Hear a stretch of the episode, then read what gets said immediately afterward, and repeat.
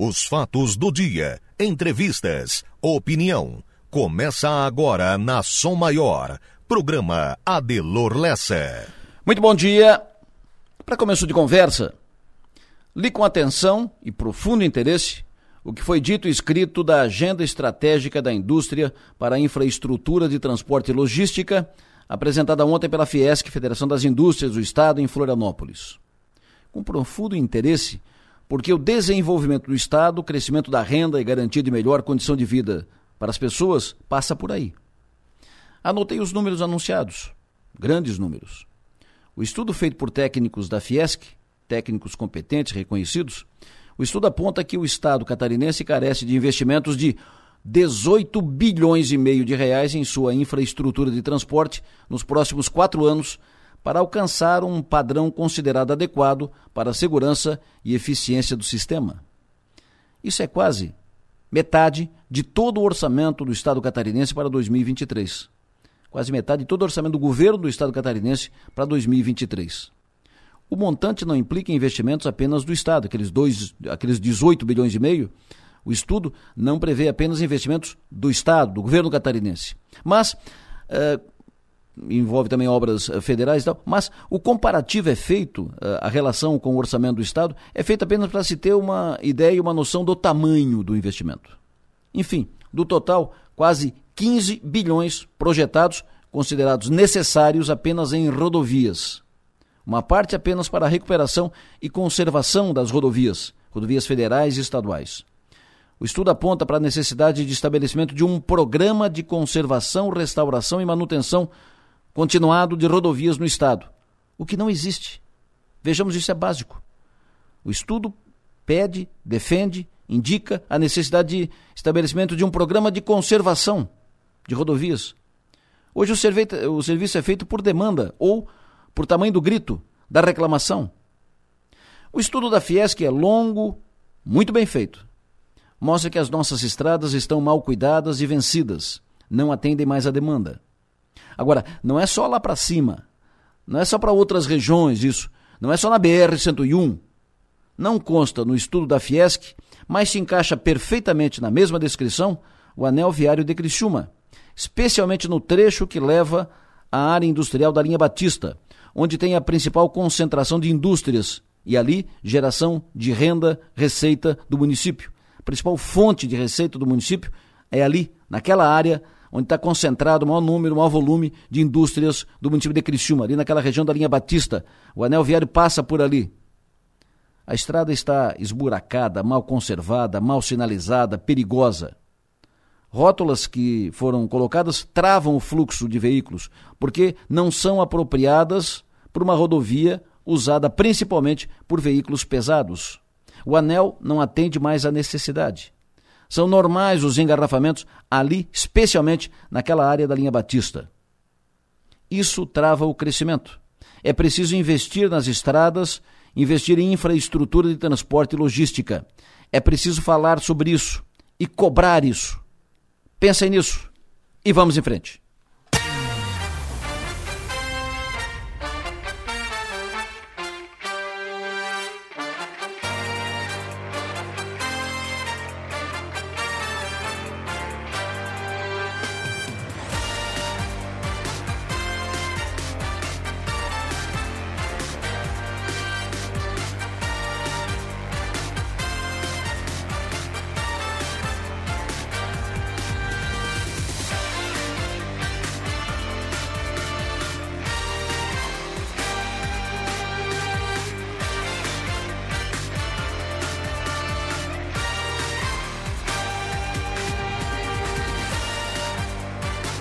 Sul do estado catarinense, no sul do nosso estado catarinense, aqui no sul do nosso estado catarinense, estado de Santa Catarina, Sul Maravilha, 7 horas da manhã, 4 minutos. Estamos no dia 6 de dezembro, ano 2022, hoje é terça-feira. Estamos na semana de Luiz Meira em Criciúma.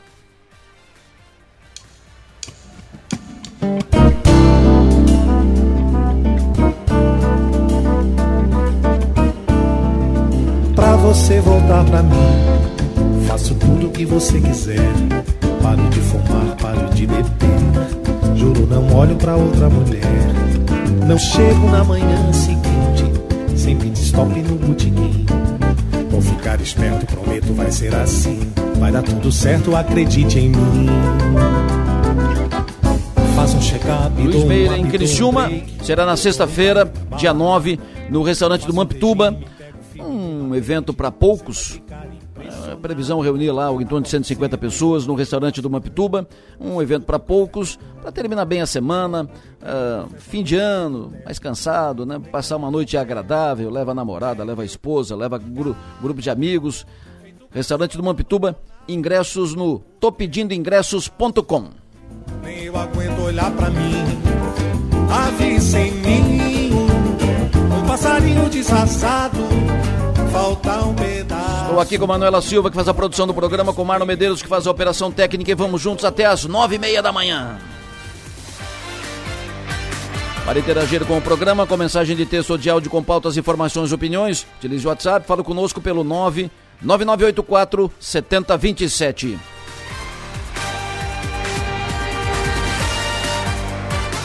Hoje eu quero cumprimentar pelo aniversário o Givanildo Godinho. Ele é motorista da empresa União, irmão do meu amigo Fred Godinho. Quero cumprimentar o Giovanni, bom dia. O Givanildo, aliás, Givanildo Godinho. Quero cumprimentar o Givanildo, bom dia, parabéns, bom trabalho, sucesso e energia. Quero cumprimentar também hoje pelo aniversário a Joelma Rabelo, o Joel Casagrande, cumprimento pelo aniversário hoje a Dani Lopes, cumprimento pelo aniversário hoje Geis Ateza, cumprimento Maurício Silvério, Jadna Silvano, cumprimento pelo aniversário Carlos, a Carla Roberto, Roberto João, cumprimento pelo aniversário de Seu Nola, Cumprimento pelo aniversário Ricardo Martins. Cumprimento pelo aniversário a todos os aniversariantes desta terça-feira. Sejam felizes. Sucesso e energia.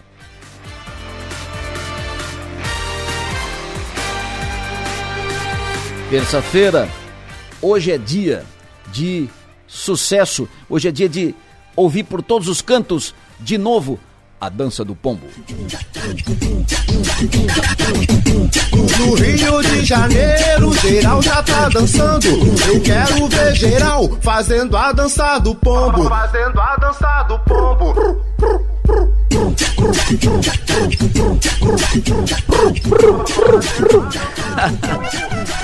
e deu pombo de novo. O pombo fez, fez seu gol de novo na vitória do Brasil, goleada do Brasil. Brasil a caminho da final da Copa do Mundo.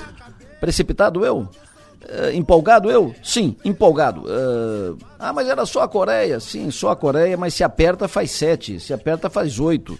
Fez quatro e tirou o pé. O Brasil, time consolidado, time forte, tem bom banco e a caminho sim. Nós vamos enfrentar agora a Croácia, que né, não é a Coreia, claro. É, mas vai ser um, um joguinho chato tipo da Suíça, tá? mas dá para passar e depois vamos pegar a Argentina. Aí sim, aí a cobra vai fumar. Aí decide a Copa. E o pombo fazendo sucesso. Quero ver geral fazendo a dança do pombo. Fazendo a dança do pombo. Sete horas e oito minutos, sete e oito minutos. E a chuva continua causando estragos no estado catarinense, aqui na região. A serra do Rio do Rastro continua interditada, foi interditada ontem à noite, continua interditada. Situação na BR-101. Enio Bis no ar, atualizando as informações. Alô, Enio, bom dia. Bom dia, bom dia Deloro, bom dia para quem nos acompanha. Começamos com a Serra do Rio do Rastro. A SC 390 está totalmente interditada desde ontem por volta de 10h45 da noite. No quilômetro 410, caiu uma grande quantidade de barreira sobre a pista. A interdição ocorre nos dois sentidos. Devido à quantidade de material na via, o trânsito segue bloqueado na Serra do Rio do Rastro e a previsão é que a liberação ocorra hoje. Uma rota alternativa é a Serra do Corvo Branco, que já estava liberada para o trânsito e já servia como rota alternativa para a Serra do Rio do Rastro. Quem quiser pegar a serra ou precisa a Serra do Rio do Rastro não vai poder porque está interditado em ambos os sentidos. Na Serra da Rocinha e Timbé do Sul, informação de que nenhum problema, nenhuma queda de barreira, nenhum deslizamento, o trânsito flui normalmente na Serra da Rocinha. Ainda no sul do estado, com relação às condições das rodovias estaduais, SC 108 em Taipa, São Ludgero, trânsito em meia pista. Houve uma perda de pista no quilômetro 343. Na SC 370, em Aiurê, Grão-Pará, trânsito em meia pista. SC 436 em São Martinho, continua interditada, porque teve uma queda de uma ponte no quilômetro 22. E para quem quer uma rota alternativa, há o desvio pela SC 435 e a rua Alfredo Wilson na rodovia Ivane Freta em Tubarão, interditada, permanece nos dois sentidos por causa de um alagamento. E na SC 108 em Rio Fortuna, houve um deslizamento no quilômetro 291 e o trânsito está em meia pista. E nós alertamos também agora a situação da BR-101, Adelor. A Artéries Litoral Sul e a Polícia Rodoviária Federal estão confirmando que no Morro dos Cavalos, lá no quilômetro 232 em Palhoça, no sentido sul, o trânsito não está interditado, mas flui apenas apenas em meia pista. A faixa da direita está bloqueada por causa de um deslizamento de terra. E no trecho, os veículos passam apenas pela faixa da esquerda. O motorista precisa, portanto, ter paciência e atenção, já que o trânsito flui lentamente no sentido sul, no sentido Porto Alegre, apenas uma pista. Já o trânsito na BR-101, no Morro dos Cavalos, sentido norte, o trânsito flui normalmente pelas duas pistas. BR-101 em Joinville, norte do estado, congestionamento na altura do quilômetro 27 da rodovia federal, por causa do acesso à Serra Dona Francisca, SC 418. E nesse momento, sentido Curitiba, fila de 7 quilômetros e sentido Porto Alegre, fila de 2 quilômetros. BR 282, totalmente interditada, permanece interditada entre Santo Amaro da Imperatriz e Rancho Queimado. E BR 280, totalmente interditada entre Corupá e São Bento do Sul. E no Paraná, quilômetro 668 da BR-376, em Guaratuba, segue com interdição total devido àquele grande deslizamento de terra. O local vai permanecer bloqueado pelo menos até hoje, quando uma nova avaliação será feita pelas autoridades. Uma previsão mais concreta sobre a liberação da BR-376 vai depender da redução do volume de chuvas, da melhora do clima ao longo dos próximos dias e também da secagem do solo. Adelor. Perfeito. Uh, só para uh, eh, simplificar, então, Enio, só no ponto. BR-101 tem uh, interdição de meia pista no Morro dos Cavalos, é isso? No sentido sul, meia pista. Passa apenas na faixa da esquerda, faixa da direita bloqueada está passando normalmente, quem está em Florianópolis precisa vir para Criciúma, uhum. passa normalmente, mas precisa ter paciência porque não são as duas pistas que estão sendo é, utilizadas pelos veículos, apenas uma pista, meia pista, trânsito lento, motorista precisa ficar atento e principalmente ter paciência. Já no sentido norte, o trânsito flui normalmente nas duas pistas, no sentido norte da BR-101, no Morro dos Cavalos. Rio do Rastro interditada, porque teve queda de barreira. E olha que não foi uma simples queda de barreira, pegou toda a pista. Você vê na foto, parece que não tem mais pista, não tem mais uh, rodovia. E ontem à noite não deu para tirar todo o material da pista. É, isso vai acontecer hoje, então permanece interditado é, o trecho na Serra do Rio do Rastro, quilômetro 410, em ambos os sentidos, e existe a previsão de que a pista seja liberada nesta terça-feira. Perfeito. Muito obrigado, Enio Bisso. Sempre que se fala em interdição na, na Serra do Rio do Rastro por queda de barreira, sempre vem a pergunta, mas não fizeram agora um trabalho intenso de contenção, de, de, de contenção, né, para evitar queda de barreira. Então, a serra não ficou fechada um tempão, né, há meses e meses para evitar. Pois é, foi anunciado que seria resolvido, não foi, foi um investimento pesado e foram feitas contenções em algumas partes, em outras não foram. E aí cai barreira onde não foi feito. Não foi feito um trabalho completo na serra, foi um trabalho uh, parcial. Por isso, temos quedas de, de barreiras e agora, por, por coincidência, mais frequentes. Há quem diga, inclusive, que porque fizeram obra num trecho, mexeram e tal, e aí a terra ficou, uh, e por isso queda de barreira. Não sei se isso tem fundamento, se tem uh, sustentação técnica essa, essa tese. O que acontece é que nós estamos tendo, com mais frequência, parece, queda de barreira na Serra do Rio do Rastro. Em resumo, a, queda, a serra está fechada por causa de queda de barreira e desmoronamento e tal, e uma queda de barreira consistente. Tudo isso por causa da chuva. Márcio Sônico, alô, bom dia. Adelor Lessa, da Rádio Somor, bom dia para todos. Professor, me diga, como é que fica o tempo nesta terça-feira? Parou a chuva? Chega de chuva? Adelor, é, madrugada passada aqui nas estações da Ipagre não, não havia aqui chuva que tenha acontecido, aconteceu alguma coisa mais para ontem à noite, né? Ali no Costão principalmente, de novo ali na região de Tibé do Sul choveu 32 ontem à noite, na estação do, da barragem 42 ontem à noite também, mas na madrugada agora a gente passou a madrugada sem chuva aqui na região nesta terça-feira. Então, temperatura um pouco mais alta agora cedo, né? Temperatura começando com 22 graus, 23 graus, e a tendência para hoje é tempo bom. Então, para responder para ti sobre a chuva, o modelo coloca alguma chuva assim mais substanciosa lá para segunda-feira da semana que vem. Que hoje à noite até pode ter uma, uma pancadinha passageira muito irregular. Aí hoje o sol aparece, mas a chuva mesmo assim que possa possa afetar a região só na segunda-feira da semana que vem. Então, vamos ter uma semana de bom tempo praticamente nesses próximos dias. Hoje aqui na região vamos ter tempo o sol aparecendo, risco de alguma pancadinha leve ali meio da tarde, mas a coisa é passageira e muito muito fraca. Temperatura hoje vai no máximo aos seus 28 até 30 graus em alguns locais. Amanhã, quarta-feira, com tempo bom, Adelor, sem nenhum risco de chuva. Amanhã esquenta um pouco mais, vai de novo a 30 graus. E na quinta e sexta e sábado, com tempo bom também. Aí na quinta-feira a temperatura pode chegar aos seus 32 graus. Na sexta-feira chega aos 33. E no final de semana, sábado, chega até os seus 35 graus.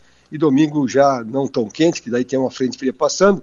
Domingo vai no máximo a 30, aliás, Domingo ainda é quente, com 34 graus também. A frente fria ela chega só na segunda-feira. Então, gente, pouca chuva nesses próximos dias. Hoje ainda tem o risco de uma pancadinha muito leve à tarde, mas a coisinha é muito fraca. E depois chuva mesmo lá para segunda-feira da semana que vem. Vai chamar atenção é o calorão, Adelor, viu? É o calor forte que faz nesses próximos dias, porque hoje à tarde, conforme o local, a, a temperatura já pode chegar muito próximo dos 30 graus hoje à tarde, já pode chegar próximo disso. Amanhã já chega isso. Aí de, de quarta em diante, as temperaturas máximas à tarde passam dos, dos 30 aqui na região até 35, 36 no final de semana. Adelor Lessa. Perfeitamente me, me perguntando aqui, não entendi direito sobre a BR, sentido Porto Alegre, tem congestionamento? Ó, daqui, onde nós estamos aqui, eu estou falando aqui de Criciúma, a Rádio Sou Maior, baseada aqui em Criciúma. Então, daqui para Porto Alegre, no sentido sul, sul, extremo sul catarinense e Rio Grande do Sul, tá tudo certo. BR está liberado, tá tudo certo, não tem problema nenhum. Onde tem problema é lá no Morro dos Cavalos, lá no Morro dos Cavalos, na, na Palhoça. Quem vem de Florianópolis para cá, lá no Morro dos Cavalos. Quem vem de, Flor, de Florianópolis para cá, ou seja, BR-101, sentido norte e sul. Ali, a BR está em uma pista apenas, uma pista está bloqueada por queda de barreira e tal, e tem uma pista apenas liberada. Por causa disso, o trânsito que é feito em duas pistas está sendo feito em uma pista, então tem congestionamento, trânsito lento e tal. É isso, é isso que tem. Mas é lá no Morro dos Cavalos. Aqui, daqui para frente, em direção sul, tudo certo, tudo calmo e sereno. É, os ouvintes estão me, me chamando a atenção aqui que estão com um problema para acessar o aplicativo da Som Maior. De fato, nós estamos com um problema no, no aplicativo, é fato e agradeço inclusive o ouvinte que me pergunta sobre isso para me permitir informar. Nós estamos com um problema no, no aplicativo, pro, isso desde ontem à tarde, já estão sendo encaminhadas providências para resolver isso. Enquanto não resolve, você pode acessar online a Som Maior pelo 48. De, acessa 48 pela internet, pelo seu celular e tal, 48, 4 numeral 4, número 4, 8 por extenso, palavra 8.com.br no pé da página tem o link da Som Maior, você clica e você terá o áudio normal da, da Som Maior, como tem no aplicativo. Perfeito? Ô Márcio, ouvinte te perguntando, Márcio, como é que fica o tempo, previsão para bombinhas de quinta-feira até segunda? É, Delor, toda, toda o litoral catarinense, a partir da, da quarta-feira já, o tempo já melhora bastante. Então, para quem vai para Bombinhas na, na quinta-feira em diante, pega tempo muito bom por lá, viu? Já na quarta-feira já aparece um pouco mais de sol, quinta, sexta, até final de semana com bastante sol. Domingo é que pode ter uma chuvinha fraca no final da tarde em função do aquecimento, mas bom tempo nas praias de, de amanhã até final de semana. Olá, bom dia, Delor, tudo certo? Aqui é Gelson de Maracajá. Gostaria de saber aí do, do Márcio Sônico a previsão do tempo para Gramado e Canela, amanhã e quinta-feira, se possível. Te agradeço. Tchau, tchau. Obrigado. E aí, Márcio? É, ali para ali Oi, ali para a Serra Gaúcha eles estão tendo tempo muito bom, né? O, ele, o que vai ter lá em Gramado nesse, nesses próximos dias é um aquecimento, viu? Vai ter muito sol, vai ter muito sol mesmo, só que com temperaturas máximas chegando a 30 graus à tarde. Claro que a noite lá é fresquinho, né? Cai para os seus 14, 15 graus, mas a tarde vai ser quente em Gramado e Canela desses próximos dias, com tempo bom, sem qualquer risco de chuva. Márcio Sônico, quinta-feira, em Montenegro, no Rio Grande do Sul, ali perto de Porto Alegre. Sim, naquela depressão central da região, região quente ali do Rio Grande do Sul, né? Isso. Então, assim, o Rio Grande do Sul está com uma situação muito interessante. Eu estava ouvindo um comentário de, uma, de, uma, de um especialista em agricultura. O Rio Grande do Sul está com uma, com uma fase positiva de chuva, que é na parte também litorânea, e uma fase negativa que é no interior. Até o, a pessoa estava dizendo que se não chovesse nos próximos dias, eles iam ter muita perda de plantações de milho no Rio Grande do Sul, porque lá está seco. Então, assim, Montenegro também. Ele pega ali nos próximos dias o tempo bom e com temperaturas passando facilmente dos 35 graus. Hoje já vai chegar isso em Montenegro, na quarta, na quinta, na sexta. Aquela região da, da, da depressão central que a gente chama, né?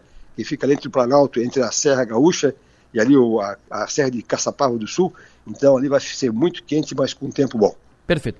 Beto Carreiro, semana que vem, quarta e quinta-feira, semana que vem, dias 14 e 15, tem um passeio de escola aqui da, da região, eh, lá no Beto Carreiro. Como é que fica o tempo?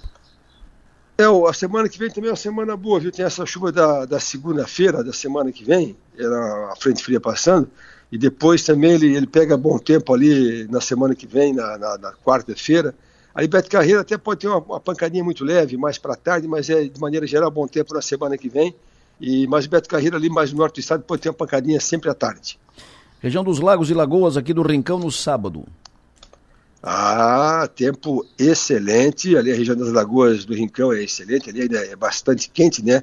Ali a temperatura deve chegar, passar um pouquinho os 30 graus. Aliás, para quem for pegar a praia, ter festa de empresa agora a partir desses próximos dias, Cuidado com o sol, né? O sol já é um sol com a radiação UV bastante alta, passando dos 10, ele vai de 0 a 12, já está chegando a 10 a, a intensidade da radiação ultravioleta, e além disso, calorão. Então, Lagoa, bom tempo final de semana, mas temperatura passando dos 30 graus com bastante sol. Sexta, uh, no sábado, sábado próximo, o cidadão vai colocar leiva, uh, grama de leiva ali no Campo Bom. O tempo, dá para colocar? No sábado, sábado agora. Sábado Sábado agora. Isso. Opa, muita água, porque ali é o seguinte, ali na, na região do Campo Bom, hum. a gente tem uma estação ali muito próxima ali na Jaguaruna, estação que choveu três dias, tem umidade no solo. Depois, se é só areia pura, aí tem que molhar. Então, sábado ele pega muito calor ali no Campo Bom e molha bem essa grama aí, porque só chove aí bem na segunda-feira que vem no Campo Bom. Então, muita água na grama final de semana no Campo Bom. Perfeito, estou ouvindo a, a, poeira aqui, a poeira, a poeira. Conhece a, poeira, ô Márcio? Quem é que é a poeira? Cantora? Outra cantora não, que não é uma... pombo? Ah, não, a poeira, não, a poeira é uma, uma, figura tradicional aqui da, da cidade. Ela me passou mensagem agora dizendo o seguinte, ó. Bom dia, Adelura. Aqui é a poeira. Tudo bem contigo? Faz tempo que a gente não conversa, né? Ontem eu torci pro Brasil, mas no dia do Camarões eu torci pro Camarões. Que é muito racismo. Fala, Poeira, como é que é? Muito racismo, Poeira? Que é muito racismo, né? Aí tinha que torcer pros camarões. Tá bom, um abraço pra, pra Poeira. Vamos pro tempo, Márcio. Floripa, fim de semana? É, Floripa, final de semana com bom tempo também, viu? Mais ou menos que nem ali na região de Porto Belo, Bombinhas. Ele pega o tempo quente final de semana, o sábado principalmente. O domingo é que ameaça alguma chuvinha tarde em Florianópolis, viu? Certo. Aí tem aquela questão dos morros lá em redor, então pode ter uma coisinha fraca domingo à tarde. O Murilo Tiderópolis quer saber o tempo para o Beto Carreiro nesta sexta-feira. Ele vai, vai, vai liderar uma excursão escolar com a turma do nono ano do Colégio Unesc. Sexta-feira, é, Beto então, Carreiro. Assim, ó, é, essa sexta-feira agora é totalmente oposta da sexta-feira passada que tinha enchentes por lá, né? Isso. Então, sexta agora, dia 9, é céu claro, é, criançada levar boné, levar protetor solar, porque o Beto Carreiro vai estar com céu claro, sem nuvens, temperatura chegando a 30, 31 graus, calor. Então, cuidar com a hidratação da criançada e do sol. Vai ter um tempo muito bom para o Beto Carreiro. Fechou, chefe. Muito obrigado, sucesso e energia, bom trabalho, até mais tarde. Adelo Lessa, valeu então, bom dia para todos e até daqui a pouquinho. Um abraço a todos. Previsão do tempo. Oferecimento. Instituto Imas. H-Serve. Romance que não acaba na venda. E Raibel. Daqui a pouco o Enio Bis volta ao programa para atualizar informações sobre estradas, serra, interdição na, na serra, situação na BR-101, trânsito, rodovias estaduais. O Enio está ligado, está de olho. Daqui a pouco ele volta ao programa para atualizar as informações todas. Na política, nós vamos falar daqui a pouco sobre o primeiro ruído já no partido de Jorginho Melo por causa dos secretários anunciados. Foram anunciados ontem 11 integrantes do colegiado do futuro governo Jorginho Melo e já teve reação dentro do partido Jorginho. O deputado de Criciúma, Gessé Lopes, criticou a nomeação da deputada Carmen porque a nomeação da Carmen vai garantir Giovânia de Sá em Brasília. Ele condenou isso.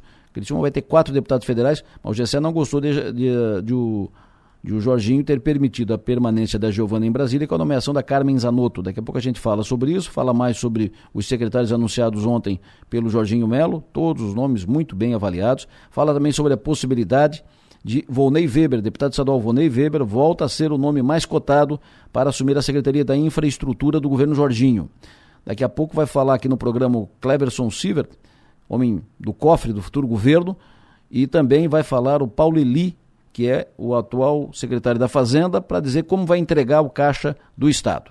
Tudo isso daqui a pouco no programa. Vai falar daqui a pouco também o novo presidente da Associação Empresarial do Vale do Araranguá, o Édio Cunhasque Júnior. Tem uma situação que tem chamado a atenção, tenho recebido aqui mensagens e filmagens e, e com vídeos e tal, eh, sobre a iluminação da Via Rápida, que ela está piscante de novo, piscante de novo. Até um ouvinte, um ouvinte que passou mensagem disse, parece luz de boate. Está piscando direto de novo. Roubaram os cabos de novo, roubaram os fios de novo. Zunei Casagrande, gerente de operação no Sul, Celesc, bom dia. Bom dia, bom dia, Delor, bom dia a todos os ouvintes da Som Maior. Infelizmente, infelizmente, né, é, nos deparamos com essa situação. Ah, ontem é, foi observado que um dos circuitos estava 100% apagado e o circuito subsequente estava do modo piscante. É característico, então, da, da ausência dos cabos de referência, tecnicamente falando, e, e a constatação é, é, é que, novamente, então, é, houve furto dos cabos lá, pelo esse efeito piscante aí, é, ele, ele ocorre a partir do momento que se furta os cabos de neutro, é, já que são quatro os cabos que compõem os circuitos. Na falta de um deles, produz esse efeito aí. Então, Nesse momento estamos lá fazendo uma avaliação completa desses dois circuitos, para na sequência então dar início aos reparos, Adelor. É muito cabo. Uh, e onde, onde, é que eles ficam? Eles ficam em cima, na, na, na superfície, ou eles ficam enterrados? Uh, como, como, é que é isso? Não, os cabos são, são enterrados a mais de um metro de profundidade. Em alguns pontos uh, não foi possível essa profundidade porque foi encontrado pedra mas na sua ampla maioria mais de um metro de profundidade e também é colocado uma cinta, uma manta de concreto sobre as tubulações. Então é tudo isso já é feito para dificultar é, o furto. Mesmo assim, é, já aconteceu é, anteriormente, roubaram na, na, outra, na outra vez quase 500 metros de cabo. Hum. E dessa vez a gente ainda não tem é, a informação de tudo o que aconteceu lá e qual é o volume de, de cabos furtados. Então, estamos lá inspecionando os circuitos. Para mais tarde, então, a gente tem informação exata de tudo o que aconteceu. Pode ser que tenha apenas rompido os cabos né, na tentativa de furtar, porque a gente fez um sistema de, de presas também nos cabos, né, para tentar evitar o, o tracionamento deles para fora. E então agora é, é, questão de tempo lá para fazer as avaliações e dar início aos reparos. Hum que, que tudo isso custa dinheiro. Né? O contrato ele, ele tem o seu limite financeiro e daqui a pouco não vai haver mais gás aí para fazer essas recomposições. Uma vez esses ativos transferidos para as prefeituras, aí nada mais há de ser feito. Então, é, por enquanto, a gente ainda está conseguindo contornar essa situação. Vamos é, é, solicitar um, um, uma uma aditivação do quadro do, do contrato para cobrir esse custo aí que não que não está previsto. E já vamos também é, aproveitar aí para fazer uma, uma melhoria lá na lá na finalização da da, da via rápida na BR 101 e para dar uma melhorada lá também. Hum. e então esses dois aspectos aí acabam um sendo concorrente ao outro aí, e através de um aditivo, então a gente vai fazer essa, essa recuperação. Passada essa etapa aí não vai ser mais possível não, se eu continuar o furto de cabos, hum. e aí não há o que fazer, nós vamos, vamos ter que aguardar os reparos e todos os atrasos decorrentes aí vão acontecer, porque são materiais sofisticados, né? Hum. Passaram por um severo controle de qualidade, todos os materiais são homologados e certificados pelo Inmetro, tudo isso a gente teve o cuidado, mas é, com relação ao furto, estamos aí de mãos atadas e sofrendo as consequências, Adelor. Mas isso não é muito, uh, ou seja, é subterrâneo, ou seja, isso, tá, isso fica enterrado, esses, esses, cabos ficam enterrados. Isso não, não iam concretar em cima para evitar roubar? É, a, toda, toda a tubulação, fora a fora, ela recebe uma manta de concreto, né? Mas é nas caixas intermediárias, nas caixas de inspeção, hum. São os pontos mais vulneráveis, né? É ali que normalmente eles estão tendo acesso. Né? Então, a gente até se reserva um pouco de passar as características técnicas claro, construtivas claro, claro. até para não, não facilitar as operações. Mas é, é, tivemos o cuidado que estava ao nosso alcance né? para dificultar, né? E, mas mesmo assim as coisas estão acontecendo e, e cabe a nós agora é, levantar aí os prejuízos aí, pro, proceder os reparos e para que a iluminação volte à sua normalidade nesses dois circuitos afetados. Lamentável. Uh, os cabos uh, estavam ligados quando roubaram, isso não dá choque? Ela, eu, Adelor, eu, eu vou, eu vou pedir para não, não fazer comentários a respeito do funcionamento técnico. Tá bom. Tá? Para justamente é, evitar e de que as técnicas utilizadas sejam amplificadas. Aí. Tá bom. Então, é, mas é, eles, é, atualmente, é, estendo para outras outros casos na cidade, estão roubando sim circuitos energizados, roubando transformadores, tampas de passagem de edifícios, hidrômetros, o, nosso gerente regional sul da Casan ali se queixou que já tomaram prejuízo de mais de 250 mil reais só em hidrômetros, estão roubando hidrômetros também da água.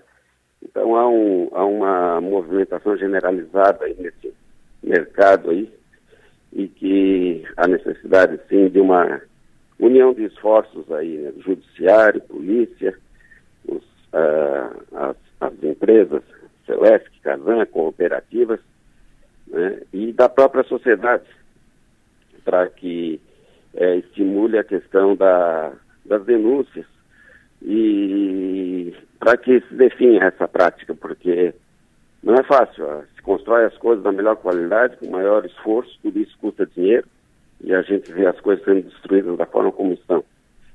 E, então é, é, preciso sim uma união de esforços para dar um, um basta nessa situação, que não se estende aqui só para nossa região, não, já está generalizada aí a nível de Estado. Que lamentável.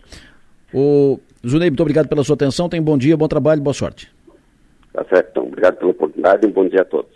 Gerente de operação, Núcleo Sul da Celesc, Zunei Casagrande.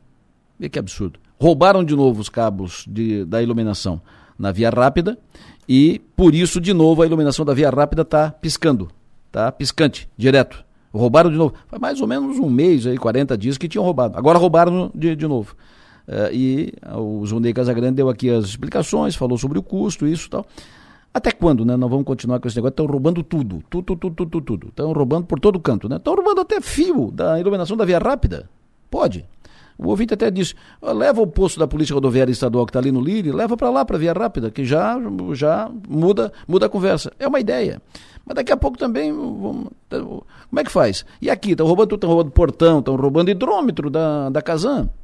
E aí vai ficar assim, vai ficar assim. Já... Nós vamos perder para essa bandidagenzinha? Que barbaridade, vai ficar assim. reunião é feita, conversa é feita, a conversa. Blá, blá, blá, e continuam roubando, não faz nada, não pegam. E todo mundo falando aqui na, em mensagem. Todo mundo sabe para onde vai isso. Enquanto não, não, não, não pegar lá, na, não agir lá na ponta quem compra esse material, vão continuar roubando para vender. Ponto. E, mas isso todo mundo fala, todo mundo faz, todo mundo sabe. Daqui a pouco no programa nós vamos tratar também uh, de política. Daqui a pouco vai falar aqui comigo o presidente eleito da Associação Empresarial do Vale do Araranguá. Mas antes eu quero saber da Manuela Silva os destaques de agora nos portais, nas redes. Eu quero começar primeiro com os destaques aqui da redação do 48. A Stephanie Machado está na linha. Fala, Stephanie, bom dia. Opa, só um pouquinho, Stephanie. Alô? A Stephanie fala em seguida. Primeiro contigo. Conta, Manu. Oi, Adelor. Bom dia, bom dia aos ouvintes. A gente começa com o destaque do NSC. Pix deixa de ter limite por transação em 2023, anuncia Banco Central. E combustíveis e alimentos sofrem maiores altas nos preços e aceleram a inflação de Florianópolis. No UOL, destaque para a seleção aprende a viver sem Neymar no, na Copa, mas muda de patamar com ele. E além de Márcia Manfredini, quem já morreu do elenco da Grande Família. No G1, destaque para Balneário Camboriú projeta crescimento de 15% no número de turistas em relação à temporada passada e cobra site toneira durante inauguração de poço e assusta moradores do Ceará. No Twitter, claro que destaque é para a seleção. Inaugurar um poço, saiu a cobra? Saiu a cobra pela torneira. Que bem, o vídeo é bem, bem estranho. Senhora, agora... Ah, e Adelor, no Twitter, para a gente fechar, destaque claro para a seleção brasileira, os seis primeiros assuntos mais mais comentados têm a ver com Neymar, Alisson, Croácia, Coreia. Também aparece o nome do Richarlison em primeiro, em primeiro lugar neste momento no Twitter. Adelor.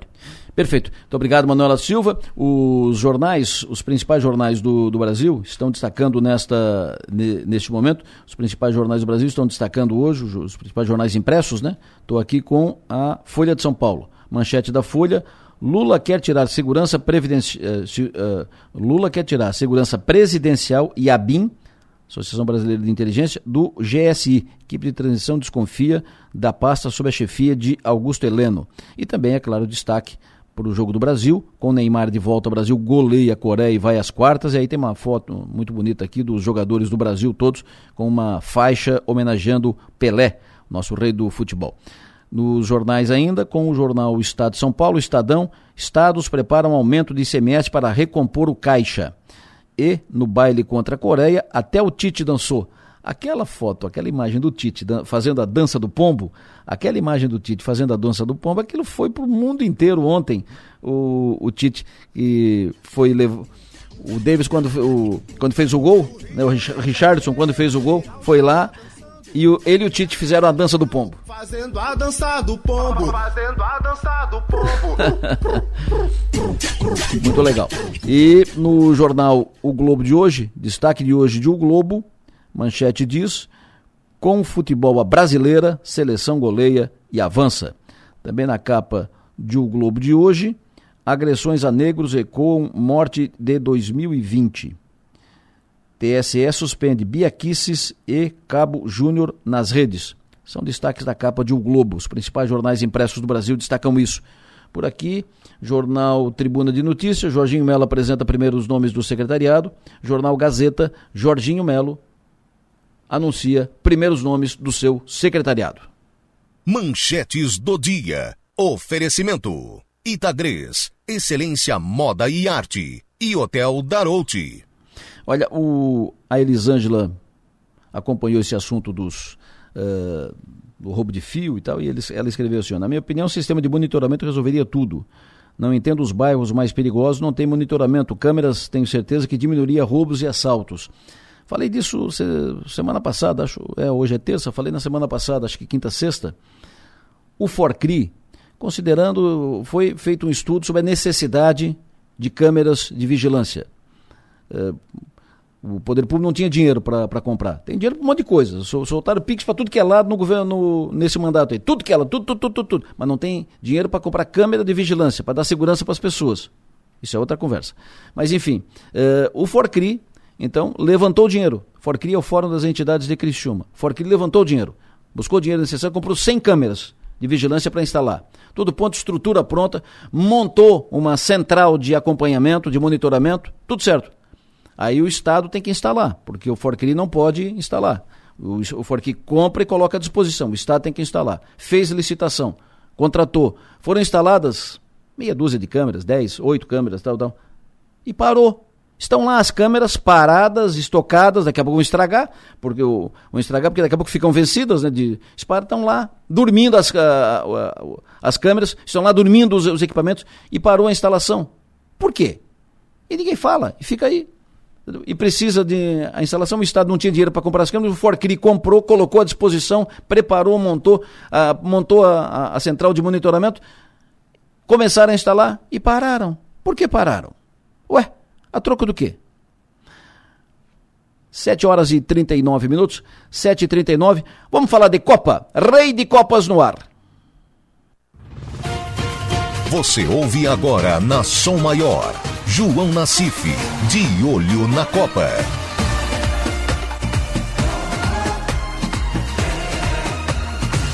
Alô, João Nassif Filho, alô, bom dia. Bom dia, Delor.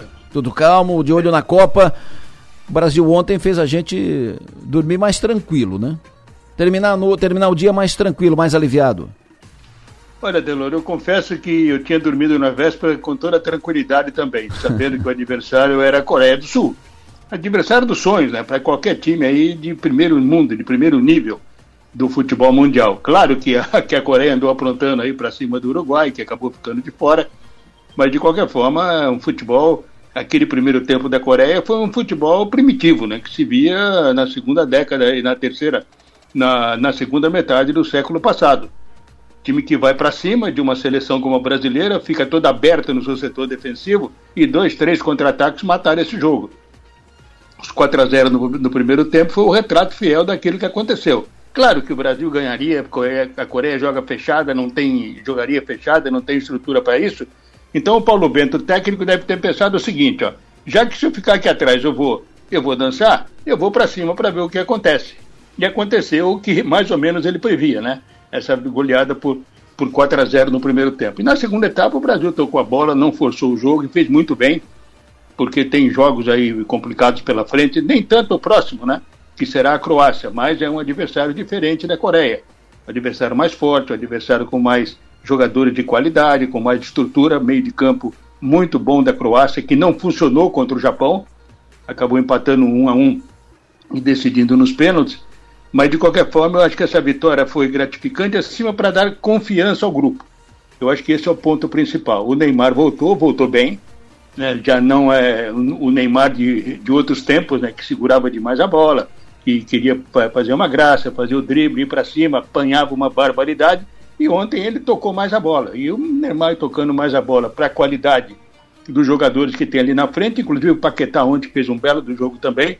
Então aí fica realmente muito mais fácil para a seleção brasileira. Né? Mas isso foi o fundamental, né? Foi essa confiança que, que o time vai adquirir na medida que a Copa vai avançando e pegando adversários que permitem que essa confiança fique cada vez mais forte, cada vez mais realçada. Vitória boa, agora aguardar aí a sexta-feira pela manhã o meio-dia, né? Que vai ser o jogo contra a Croácia, jogo definido aí para as quartas de final, Delor. Tem a, o Brasil contra a Croácia e a, a, Argentina vai pegar a Holanda. Tu acha que dá na semifinal uh, Brasil e, e, Argentina? Olha, eu estou torcendo para isso, Delor, porque aí nós teremos lá no estádio em, em Catar, além de uma grande festa, né? Porque as duas torcidas são as maiores que estão hoje por lá para acompanhar suas seleções, veríamos um jogo de alto nível, né? A Argentina tem um bom time, engrenou na Copa e pode vir aí com força para fazer com o Brasil talvez o principal jogo da Copa. Tem a França e a Inglaterra também, que vão se matar aí na, nas quartas de final, esperando o adversário de Marrocos e Espanha ou Portugal e Suíça, que se enfrentam hoje, né? Meio-dia o jogo do Marrocos contra a Espanha e às quatro da tarde Portugal contra a Suíça. Mas seria interessantíssimo, né? Porque muitos estão dizendo já que esse jogo da França e Inglaterra nas quartas de, nas quartas de final seria uma final de Copa. E eu concordo, poderia ser uma final de Copa, mas um vai ficar pelo caminho. Agora seria muito bom se viesse a Argentina na fase, na fase de classificação das quartas, de, da, das, das quartas de final, aliás, da semifinal, né? Para enfrentar a seleção brasileira. A Copa vai aos poucos, a Delor afunilando. Seleções de um porte menor vão ficando pelo caminho. Né? E, e, a rigor, aquilo que ontem eu dizia do top, do top 10 do ranking da FIFA, apenas duas seleções sobraram é, fora do top 10, que é a Croácia, que é a 12 e a Suíça, que é a 15 Se Portugal vence hoje, vai sobrar apenas a Croácia, que vai enfrentar o Brasil nas quartas de final. E aí nós poderemos ter aí na reta final, de semifinal, poderíamos ter aí só times do primeiro nível do futebol mundial. É o que eu espero até para o bem do futebol, né? Para que a Copa possa realmente nessa reta final aí apresentar mais qualidade do que foi apresentado até agora. Tu não acha que seria mais tranquilo a gente pegar a Holanda, mas seria menos ameaçador? Porque pegar a Argentina é clássico, né? Clássico, clássico é clássico, né, meu? Não, pois é, eu acho que se olharmos pelo lado torcida, claro que seria melhor a Holanda, né? como, hum. é, como veio a Croácia, como veio a Coreia do Sul. Certo. Mas eu falo pelo, eu falo pelo futebol. Eu acho que o, que, que o futebol tem que ser valorizado. E o futebol valorizado no Brasil e Argentina certamente está no mesmo nível de França e Inglaterra, que são também duas seleções de muita rivalidade, duas seleções tradicionais.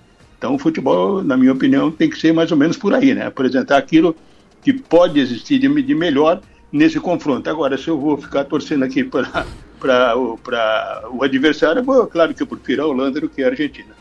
Seu Jonas, você viu os outros jogos de ontem? Olha, eu acho, acho que ontem sobrou apenas Japão e Coreia, né? Que foi um, Japão e Croácia, que foi um jogo lamentável, né? Primeiro tempo o Japão no final fez 1 a 0 a Croácia empatou no início do segundo tempo, e aí não teve mais jogo, né? Duas seleções meio que administraram esse empate aí, e a, e a impressão que deu é que além de estar se poupando em função de já ter jogo na sexta-feira, e o jogo, o jogo entre eles poderia ser de mais intensidade, estava aguardando a decisão por pênaltis. O jogo empatou 1 a 1 no tempo normal. Na prorrogação ninguém queria jogo, né? Foi uma coisa horrorosa aquela prorrogação e levaram para os pênaltis. E aí o Japão, convenhamos, né? Três pênaltis chutados em cima do goleiro praticamente que fez o goleiro da Croácia acabou sendo, acabou sendo o herói do jogo. A Croácia converteu três dos quatro e o Japão apenas um dos quatro que jogou, dos quatro que, que chutou. Então sobrou aí a Croácia num jogo realmente muito ruim. Foi o pior jogo, até porque é aquela história, se tu tem um time lá do top 10, um time grande, do, da, da, uma seleção grande do, do, do cenário mundial, tu vai ter um pouco mais de jogo, né? Como foi o jogo da Argentina contra a Austrália, por exemplo, que endureceu, foi o jogo mais difícil dessas oitavas de final até agora. A França passando o, o, o trator em cima da Polônia e a Inglaterra dois tratores para cima do Senegal. Porque são times do top, né? Do top 10 ali, times de uma estrutura, de uma história, de um futebol muito melhor. Agora, Japão e Croácia, convenhamos, né? Foi de chorar, esse, esse jogo aí devia ser antes da primeira fase, devia ser uma eliminatória. Quem ganha esse jogo entra na Copa do Mundo, né? Porque foi realmente o pior que se viu até agora nessa fase oitava de final. E o Tite fazendo a dança do pombo? É, felizmente ele aprendeu a cantar o hino, né, Delor? Porque ontem flagrado o Tite cantando o hino, coisa que ele não havia feito no jogo anterior contra Camarões, que foi um mau vexame aquela história toda, mas que alguém ensinou para ele o hino, né? Ou deram uma cartilha para ele para ele estudar. E depois, feliz da vida, como né, extravasou toda aquela aquela sua euforia pela vitória, 7 a 1 ficou de bom tamanho. Seu João Nassif, de olho na Copa. João Nassif, de olho na Copa. Oferecimento. Projetar imóveis. Zamaco Comércio de Ferro. Corte de chapa a laser. Xerife Steak. Tudo para o seu churrasco. Do Doutor Steak e Bar. Plaçom. Presença global. Atendimento personalizado. E telha de fibrocimento é Imbralite. A única com 10 anos de garantia. Daqui a pouco mais informações da Copa, daqui a pouco o Nacif volta para o ar, ao longo do dia a gente vai acompanhando. É evidente que nós vamos ficar de olho na Copa, torcendo para o Brasil, Brasil para a final, é o que a gente deseja, é o que a gente torce, é o que a gente espera. Fora de Copa, tenho prazer de trazer o programa diretora de marketing dos shoppings do grupo Almeida Júnior, Monique Campos. Alô, Monique, bom dia. Oi, Adelor, bom dia. Tudo... Bom dia para você, é um prazer estar aqui falando contigo, falando com Criciúma, né? Sabe que eu adoro, que mora no meu coração. É verdade, tua segunda cidade do, do coração, sempre bom tê-la conosco, muito bom te ouvir. É, o grupo Almeida Júnior, dos shoppings de Santa Catarina, dos shoppings do Almeida Júnior, o grupo está lançando, colocou em funcionamento um programa novo de relacionamento com os clientes, é, clientes da rede. Como é que é esse programa? Como é que funciona? Quero te ouvir a respeito. Isso mesmo, Adelor. Então, Almeida Júnior, o foco sempre é o, o, centro de tudo, é o cliente. Então, justamente voltei para o grupo para lançar esse programa aí nesse desafio junto com o nosso CEO, que sempre teve esse, esse DNA de olhar à frente do seu tempo, né? E por que não privilegiar os clientes que estão sempre conosco, né? Pont, fazendo com que eles pontuem e troquem por benefícios. Então agora a visita ao shopping, a ida ao shopping, a compra no shopping, ela vale pontos, Adelor. Cada um real que o cliente gasta no shopping vale um ponto. E é super fácil participar, é tudo através do aplicativo. O cliente lança as notas ali, fotografando né, as notas, e cada um real vale um ponto. A partir do momento ele já, que, ele, lança a primeira nota, ele já está participando do programa da categoria New Fan, que são alguns benefícios básicos, mas já são alguns benefícios bem interessantes. E a partir do momento que ele vai acumulando, ele vai subindo de categoria e vai tendo benefícios mais e mais exclusivos, desde estadia de estacionamento, desconto no cinema, desconto nas lojas, academia. Então, é uma série de benefícios que o cliente tem ao seu dispor e utilizando também através do aplicativo e super fácil nas lojas parceiras. E ele pode eh, utilizar o, o seu, a sua pontuação em todas as lojas da rede? Todas as lojas da rede. Nesse primeiro momento, a gente está fazendo por shopping. Então, cada shopping, as compras são válidas naquele shopping, mas já estamos estudando também alguns formatos e como a gente está em Santa Catarina, vários clientes usufruem, visitam os shoppings da rede, muitas vezes mais de um. Claro. Então a gente também quer fazer algo nesse sentido que possa privilegiar o cliente de um shopping para o outro. Perfeito. Por exemplo, aqui é, a pessoa da região utiliza aqui o Nações, mas daqui a pouco vai a Florianópolis, vai ali no, no continente, ou vai a Camboriú, vai no shopping lá de, de Camboriú e, é, e assim por diante. Então, é, em princípio, é, o, a pontuação feita no Nações vale para o Nações, né, para os estabelecimentos do, do, Nações. Mas num segundo momento vai valer para todas as, as lojas da, da rede. Isso mesmo. E, por exemplo, assim, né, nesse primeiro momento, ele vai, ele, ele, todos os shoppings estão no mesmo aplicativo. Então, ele vai no Nações, ele seleciona o shopping e registra aquelas notas do Nações.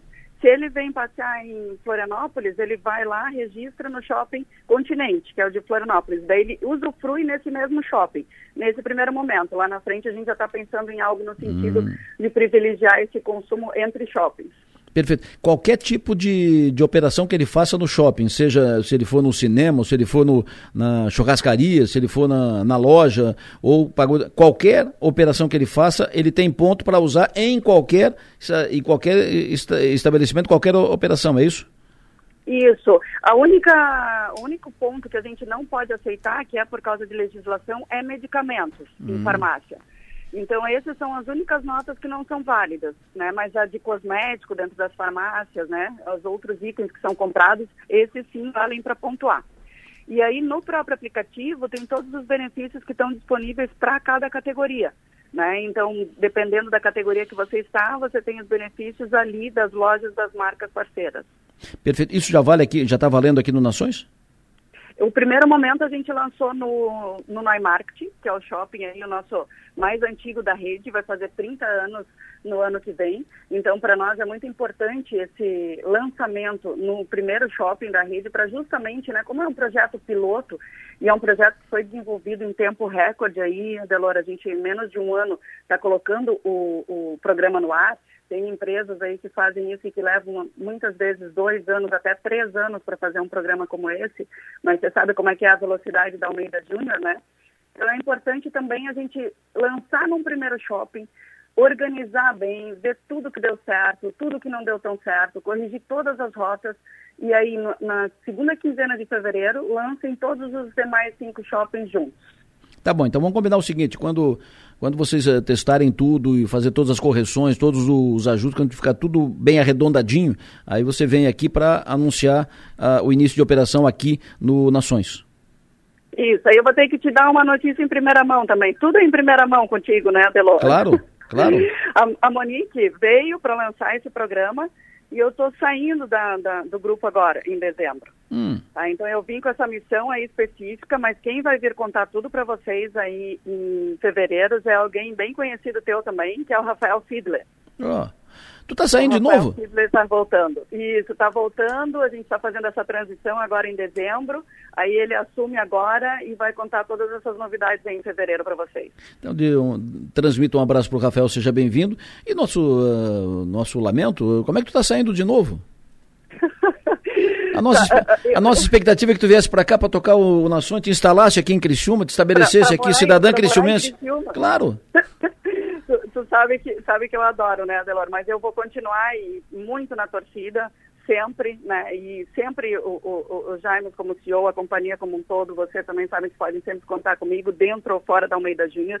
Mas eu tenho alguns outros projetos pessoais aí que agora ao longo dos meus 50 anos o coração está chamando para isso. Eu digo, não, vamos embora de novo e vamos colocar isso em prática. Fechou. Sempre bom te ouvir. Um abraço, sucesso e energia. Se a gente não conversar mais até o final do ano, um Feliz Natal e um ano novo maravilhoso para ti, de novos desafios, né? Que seja maravilhoso. Isso aí, super obrigada para você também, para todos os ouvintes e sempre, né, um agradecimento especial por todo o apoio que você dá aí para gente e para o nosso gigante do Sul aí, o Nações. Obrigada mesmo, Adelor. Um abração para todos. Um abraço, Monique Campos, diretora de marketing da rede Almeida Júnior, do Grupo Almeida Júnior, falando conosco aqui na Som Maior. Ponto. Fecha o bloco. E eu, depois do intervalo eu falo de política, mas antes vou para a redação do 48. Stephanie Machado. Fala, Stephanie, bom dia. Quais são os destaques de agora ali no nosso 48? Bom dia, Adelor. Bom dia aos ouvintes. Os bombeiros militares de Orleans resgataram o corpo de um homem que estava flutuando no rio Hipólito, no bairro Santa Clara, no fim da tarde de ontem. A vítima, em estado grave de decomposição, foi encontrada em uma área de mata fechada às margens do rio após as autoridades serem acionadas. O corpo foi retirado do local e deixado aos cuidados do Instituto Geral de Perícias. Outro destaque do 48 também é de segurança. O homem foi preso após ameaçar a ex-companheira e descumprir uma medida protetiva de urgência em Tubarão na tarde de ontem. A vítima, através do aplicativo PMSC Cidadão, solicitou a presença da Polícia Militar no local da ocorrência. Conforme a PM, a mulher encontrava-se na rua por estar com medo de ser agredida. A guarnição então deu a voz de prisão ao homem e encaminhou até a delegacia de polícia. Esses são alguns dos destaques que podem ser conferidos agora pela manhã no portal 48. Adelor. Perfeito. Muito obrigado, Stephanie Machado. Já que botei Stephanie no ar, deixa eu botar mais dois ouvintes então. Uh, eles falaram comigo aqui sobre esse negócio de roubo de fio e tal, uh, via rápida, roubaram os fios da via rápida. Via rápida, quem passou por ontem viu que ela está piscando, piscando, piscando, parece luz de, de, boate, é porque roubaram os fios de novo. E aí falamos sobre isso, falei com o Zunei, fizemos comentários aqui e tal, li mensagens, e o ouvinte passou uma mensagem de áudio Uh, sobre isso, dizendo o seguinte: onde é que está a mensagem do ouvinte? Está aqui. Mensagem de áudio do ouvinte dizendo o seguinte. Bom dia, Leonor. Sobre os roubos do fio ali, ó. Eles vão continuar roubando, ó. O poder público não faz nada, cara. Não resolve nada. Aí quando pega, pega, solta. Tem que pegar e não soltar mais. Tem que pegar e resolver o problema. E não resolve e fica pagando essas contas aí a população. Esse é um. Uh, o outro ouvinte é mais uma posição mais. É uma faz mais uma ironia, né? Uh, quer ver? Ela conta assim, ó. Oi, Adeloro. Bom dia, Maria Andina. Vou dar uma ideia aí pro pessoal em função da via rápida. Vamos cercar a via rápida, que daí não tem roubo, assim como estão fazendo com as praças aqui no centro. Daí vai ficar tudo certo, ninguém vai roubar nada. Obrigada, bom dia. Ponto. Bom dia. Maga, Maga Estopassoli, bom dia. bom dia. Para quem acha que eu uso de deboche é porque não conhece a nossa ouvinte, né? Isso, viu? Pega. Boa, boa. Depois do intervalo, política. Alô, Piara Bosque, muito bom dia. Bom dia, Delor Lessa. Tudo certo, a Maga já está aqui comigo, Maga Estopassoli. Uh, de novo, bom dia, Maga. Bom dia, Delor. Bom, nós estamos na fase de transição de governo. Ontem anunciados os primeiros secretários do futuro governo, o governo de, de Jorginho Melo. E agora a transição será adiantada, será acelerada inevitavelmente. Por exemplo, definido ontem o novo secretário da Fazenda. Então, a questão das contas, o caixa, o saldo, o que fica e o que não fica, agora efetivamente essa transição na área da Fazenda estava meio travada, mas agora vai inevitavelmente, como disse, acelerar porque está definido o novo secretário. E a pergunta é, como é que o Estado será vai como é que é a situação, qual a situação do Estado do ponto de vista financeiro, como é que será passado para o novo governo? Como é que o, o novo governo vai receber o Estado sobre a questão fazendária, finanças, contas, qual o caixa, como é que vai estar o caixa do Estado? Tenho o prazer de trazer ao programa a palavra do secretário da Fazenda do Estado de Santa Catarina, atual secretário Paulo Eli. Paulo, bom dia. Bom dia, Delor. Bom dia, Maga. Bom dia, Piara. Prazer. Prazer ouvi-lo. O Paulo Eli agora cidadão uh, de Sara, cidadão issarense, cidadão isso, honorífico isso. de, de Sara, homenageado pela Câmara de Vereadores de Isara. Parabéns, Paulo, pela, pela homenagem, Obrigado. reconhecida homenagem. O Paulo que é casado com uma issarense tem relações fortes com Isara, sempre envolvido aqui com as questões de Isara. Paulo, como é que recebeu o Caixa E como é que entrega o caixa do Estado catarinense? Bom, Adelor, você lembra que em fevereiro de 2018 você fez a primeira entrevista comigo quando o doutor Eduardo anunciou meu nome para secretário da Fazenda, né? Isso. Isso. Naquela época nós estávamos com fornecedores atrasados, nós estávamos com ah, um desajuste fiscal enorme, né? E aí nós fomos tomando medidas nesses últimos cinco anos e agora a gente deixa as contas do Estado em dia e com uma série de obras em andamento, né? Então agora nós, o ajuste fiscal foi feito, agora é só tocar daqui para frente. Né? Eu lembro da, da, primeira vinda do governador Carlos Moisés a Criciúma, num ato na Unesc, primeiro semestre de 2019. Te encontrei ali e tu disseste: vou deixar as contas do Estado no azul em 18 meses. E antes disso as contas estavam no, no azul. Qual o saldo que tu deixa para o novo secretário da, da, Fazenda? E como é que vai estar o, o, o cofre do, do, do Estado, o caixa do Estado, do ponto de vista de receita? Bom, a, a, receita ela desse ano e a despesa é desse ano, né? O ano que vem o governo vai contar com a receita do ano que vem e com a despesa do ano que vem, né? Então isso, os orçamentos eles são anuais. O que que vai, vai vamos dizer assim, acontecer a partir do ano que vem? O ano que vem nós temos o, nós temos o, várias vários fatores que podem influenciar no desempenho do ano que vem, principalmente ao desempenho do governo federal. Se o crescimento do PIB ele for bom, a receita vai ser boa. Se o crescimento da, do PIB for médio, a receita vai ser média. Então, tudo vai depender muito do desempenho do governo federal, porque Santa Catarina não, é uma ilha nesse contexto todo, né? Mas nós vamos deixar o Estado com uma série de projetos e obras em andamento. Ah, nós vamos deixar com uma arrecadação estável, apesar da redução das alíquotas e, e com os fornecedores em dia, basicamente. O Piara Bosque, o Paulo iria à tua disposição. Alô, Piara?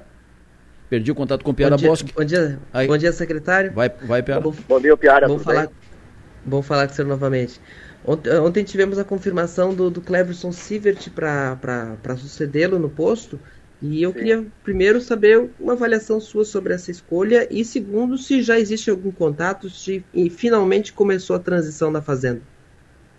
Bom, o anúncio do Cleverson ontem, uh, nós não tínhamos ideia quem seria anunciado, né? O Cleverson já foi secretário da Fazenda em 2010. Uh, ah, eu era secretário da administração na mesma época, nós trabalhamos juntos, ele é muito competente. Ele vai encontrar uma a Fazenda 12 anos depois muito diferente da que ele deixou né, em 2010 a fazenda evoluiu muito, né? Então agora a fazenda é totalmente digitalizada, ela é bem estruturada e ele acredita que ele vai fazer uma boa gestão na fazenda. Pode seguir, Piara. Não, eu queria saber da transição, se ele já fez algum contato, se, se já começou, não, porque a última vez que conversamos ainda não tinha transição de governo. Não, ainda não. Ele não fez contato porque o anúncio foi feito ontem, né? Ele provavelmente está escolhendo a equipe dele agora, né? Maga? Secretário, durante a sua gestão, qual foi a maior conquista que o senhor considera é, para a pasta que o senhor é, geriu? A maior conquista é, vamos dizer assim, é o saneamento financeiro do Estado. Vamos dizer assim, a receita e a despesa estarem equilibradas. Porque a função do Estado não é arrecadar para acumular dinheiro em caixa, é, é arrecadar para cobrir as despesas com, custeio e investimento da máquina pública. Então, basicamente, o meu maior legado é deixar o, o, o Estado em um equilíbrio financeiro. E quais são os seus planos para 2023, a partir de 2023? Bom, 2023 eu, eu volto a trabalhar no campo, eu sou fiscal de tributos, né? Então eu ainda tenho, eu ainda vou trabalhar mais três anos no campo e depois eu me aposento. Ô, ô, Paulo, eu lembro quando, quando assumiu a Secretaria da, da Fazenda e nesse governo, né, continuando nesse governo, quando iniciou o governo Moisés, acho que foi numa, numa ida sua à Assembleia, o senhor falou sobre benefícios, subsídios, na época chamados subsídios de, de gaveta e tal, e o senhor disse algo mais ou menos como, corta todos, quem gritar a gente a, analisa. Como é que foi encaminhada essa questão dos subsídios especiais, uh, esses uh, benefícios? Bom, ah, durante esses cinco anos nós fizemos a, a legalização de todos os benefícios fiscais. Ah, não fizemos a revisão de todos ainda porque não, tem, não tinha tempo hábil. Primeiro era conhecer, contabilizar, porque os benefícios não estavam contabilizados no orçamento, na contabilidade geral do Estado. Então agora nós já contabilizamos os benefícios, nós já sabemos quantos são e nós agora temos que cumprir as regras porque eles precisam cumprir uma função social, né? Eles precisam gerar investimentos e cada vez mais empregos. Então essa é uma, é uma, é uma, é uma questão superada em relação a conhecer e contabilizar. Então, o que, que nós chegamos? Nós vamos ter esse ano uma arrecadação de ICMS de 34,5 bilhões, e a previsão da, dos benefícios fiscais esse ano é em torno de 20 bilhões. Então você vê que o volume de benefícios é muito alto em relação à receita. Ah, agora vai chegar a fase do. Aí já é o novo governo, porque nós íamos fazer também, nós já tínhamos planejado. Cada benefício ele vai ser feita uma avaliação econômico, financeira e social dele. Aí para depois fazer a revisão. Porque isso tem tudo regras para seguir, né? Não, não é de uma hora para outra que se mexe em benefícios fiscais. O Piara? Secretário, eu queria saber é, sobre o Plano Mil. Tem essa, essa controvérsia, o, o Ministério Público considera inconstitucional o repasse através daquela emenda garantida pela, pela, pela emenda constitucional que permite um, um, repasse semelhante ao que é feito com as emendas é, parlamentares, mais desburocratizado. Isso inviabiliza o Plano Mil se não puder mais fazer por essas emendas? Como é que, como é que vocês estão não, não, pretendem não, fazer? Na realidade, o Plano Mil é o plano mil ele é feito para convênios, né? Via convênios, né? Que são o plano mil são obras estruturantes, são obras grandes feitas a partir do município. A, as transferências especiais elas são usadas para aquelas questões mais emergenciais de obras. Uh, por exemplo, agora aconteceu essas, essas a inundação das cidades, as enchentes, desmoronamento, limpeza de rio, isso dá para fazer por transferência especial porque são ó, cada município são valores menores, né? Então, basicamente o MP está questionando a constitucionalidade de um item da Constituição estadual. Hum. Então também ele não tem competência para entrar no para entrar no Supremo contra isso. Então, basicamente, o novo governo vai fazer uma avaliação jurídica desse, desse instrumento, mas o outro instrumento é os convênios. Aí volta, o governo, o governo pode optar simplesmente só usar o sistema de convênios, por exemplo. Mas não inviabiliza o plano mil. Secretário, como é que foi a primeira conversa com o governador Moisés após a derrota nas urnas? Bom, a primeira conversa é que faltou voto, né? É, mas mas quais, quais orientações ele, ele repassou ao senhor naquele momento? Não, as, as orientações que ele repassou é para deixar ficar aberto para a equipe de transição, passar todos os dados e nós vamos continuar governando até dia 31 de dezembro, né? Paulo Eli, muito obrigado pela tua entrevista, parabéns pelo trabalho que fez aí na, na condição das contas do Estado de Santa Catarina, deixando o Estado uh, saneado, sucesso, bom trabalho. Obrigado, Avelô, obrigado, ouvintes, obrigado, Maga, obrigado, Tiara. Paulo Eli falando conosco aqui na Sua Maior, Paulo Eli, atual secretário da Fazenda. Ele passa o bastão agora para Cleverson Sievert, anunciado ontem, que foi a, a cereja do bolo do anúncio dos primeiros secretários do governador eleito Jorginho Melo. Foi a novidade e foi o grande fato da, da, do anúncio, um secretário tecnicamente qualificado, reconhecido por todos. Temos o prazer de ouvi-lo agora ao vivo aqui na Sua Maior. Secretário Cleverson, bom dia. Bom dia, Delor. Bom dia, o Piara. Bom dia, Maga. Prazer enorme reencontrar vocês, queridos amigos, né, com quem eu tive grande convivência, fraterna convivência por tanto tempo quando tive aí no mundo público. Perfeito. O senhor volta à atividade, o senhor volta à, à gestão pública, depois de secretário da Fazenda, depois de presidente da Celesc, mais tempo presidente da Celesc, volta a comandar a Secretaria da Fazenda do Estado de Santa Catarina. Quais são as informações que o senhor já tem sobre a situação financeira do Estado, uh, sobre o que vai ter pelos próximos quatro anos, o que o senhor está projetando, o que que, como é que o senhor pretende fazer a condução desse timoneiro, desse barco? Bom, é, é, cumprimentar também todos os teus ouvintes, é, Adelua. Quero começar aqui agradecendo naturalmente ao governador Jorginho Mello, à vice-governadora Marilisa Bem, pela lembrança do meu nome, né, pelo convite direto a mim feito, no sentido de voltar ao mundo público, voltar a fazer parte do governo do Estado de Santa Catarina. Nosso compromisso não poderia ser outro, mais uma vez, do que, é, como um grande time, né, liderado pelo governador Jorginho Mello, entregar para a sociedade né, dedicação e trabalho, retidão na condução é, das coisas do Estado e principalmente transparência e lealdade né, com todos aqueles que é, trabalham é, e, e, vivem aqui em Santa Catarina. Né. Em relação à Secretaria da Fazenda, obviamente que todos é, conhecem, né, é uma secretaria central super relevante é órgão central do sistema da administração financeira, do controle interno, do planejamento orçamentário, é, e tem um corpo técnico é, extremamente qualificado, comprometido, já se provou em inúmeros momentos difíceis pelos quais né, o Estado é, e o país passaram. Eu tive a felicidade de fazer parte é, desse quadro por oito anos, entre 2003 e 2010, é, em diversas funções, então eu tenho algum conhecimento, é, mas naturalmente, Adelor é, e amigos ouvintes, né, estou tomando pé da situação é, nesse exato momento. É, toda essa, essa minha chegada no governo aconteceu de forma muito rápida, né, foram cerca de 10 dias aí de conversa e até o anúncio. É, então, por hora, é, e a partir desse momento, né, do momento de ontem, é, eu estou tomando pé da, do processo de transição, né, vou trabalhar para ter o melhor diagnóstico possível, procurar é, naturalmente ajustar o time né, que vai é, compor comigo a Secretaria da Fazenda para que a partir de 1 de janeiro a gente possa ter né, um processo de condução ainda mais adequado, ainda melhor a bem do Estado de Santa Catarina. Você já tem os primeiros nomes da, da sua equipe, adjunto, secretário e tal? É, a gente já é, conversou internamente né, com o governador é, Jorginho Melo, com, com a vice-governadora Marisa Ben. É, o nosso adjunto vai ser o Augusto Piazza, né, um funcionário de carreira é, ligado ao controle interno, né, que tem grande capacidade é, técnica, é um profissional altamente qualificado, muito reconhecido e uma figura humana ímpar também. A partir daí, nós estaremos, obviamente, escutando todas as carreiras da empresa, da, da, da da secretaria, né, construindo pontes, né, é, buscando entendimento, sinergia. Meu objetivo, é, Adelor e amigos, não é outro do que apoiar as iniciativas, né, que internamente dentro do Estado, né, possam trazer eficiência, desburocratização, racionalidade e do ponto de vista externo, né, continuar é, fazendo o fortalecimento da relação com o setor produtivo. Né? Veja, Santa Catarina, ao longo da sua história, sempre foi um Estado que esteve à frente, né? sempre foi um Estado desenvolvimentista. E a ideia agora não é outra do que seguir nesse caminho, né? prestigiando as ideias, os encaminhamentos né? que vêm de dentro da Secretaria, porque com certeza lá existem muita, muita coisa boa, mas também compondo né? com o chamamento, né? com as necessidades que eh, o setor produtivo eh, mostra nos dias atuais. O Piara? Bom dia, secretário. Vamos falar com o senhor novamente.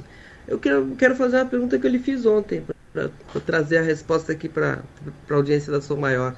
O, o, que, que, o, o que, que mudou do Cleverson, que foi secretário da Fazenda lá no governo Pavan, depois presidente da Celesc, nessa, nessa, depois dessa passagem longa pela iniciativa privada? Que, que, que mentalidade o senhor traz nessa volta para a Fazenda? Eu acho que é, o era, como eu te disse ontem, né, foi é, um amadurecimento natural, né, um entendimento natural melhor das coisas. É, certamente eu, eu entendi né, que trabalhar 10, 12 horas por dia é muito importante para a gente chegar aos nossos objetivos.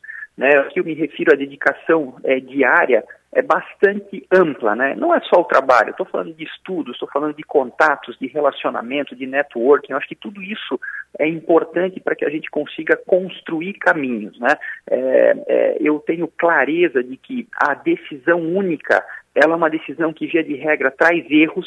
Né? Então, eu sou uma pessoa que decide cada vez mais coletivamente, né? escutando as partes, Obviamente que em algum momento a decisão vai acontecer por parte do secretário, por parte do governo, mas quanto mais a gente conseguir conversar, construir né, caminhos, buscar sinergias, tanto melhor. Eu acho que esse é, foi o principal aprendizado que eu tive ao longo desse meu processo de evolução profissional.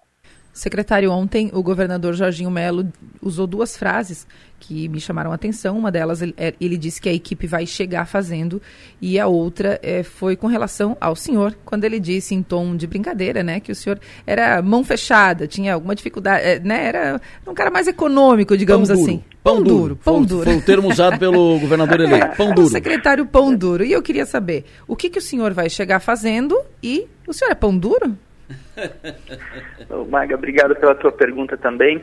É, sim, é, eu acho que toda a minha formação, né, toda a minha história dentro da Secretaria da Fazenda, ela aconteceu na área de finanças, né?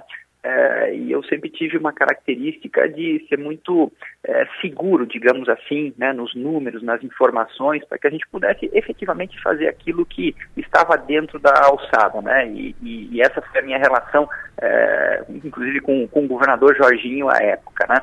É, o que, que a gente pretende daqui para frente? Né? Como eu disse, eu acho que a, o primeiro passo, e a gente já começou a, a, solicitar algumas informações nesse sentido, é fazer um belo um diagnóstico das contas públicas. Né? Eu escutei agora há pouco o secretário Paulo ali é, é falar, né? o Paulo é um grande profissional, é, eu acho que a, a, a, gestão ela se dá por características, né? A gente é, é, acerta e erra. E quem acerta mais do que erra tem uma gestão de sucesso. Então tenho certeza que o Paulo e toda a equipe competente da Secretaria da Fazenda é, fez um processo de mais acerto.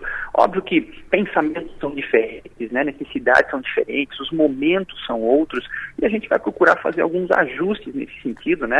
É, é, é buscando as novas políticas aquele tempo que nós estamos vivendo atualmente. Né? Hoje nós temos, obviamente, um momento absolutamente diferenciado do que há dois, três anos atrás, quando vivemos uma pandemia, quando vivemos é, uma situação né, de crise sanitária, e obviamente isso precisa ser levado em consideração.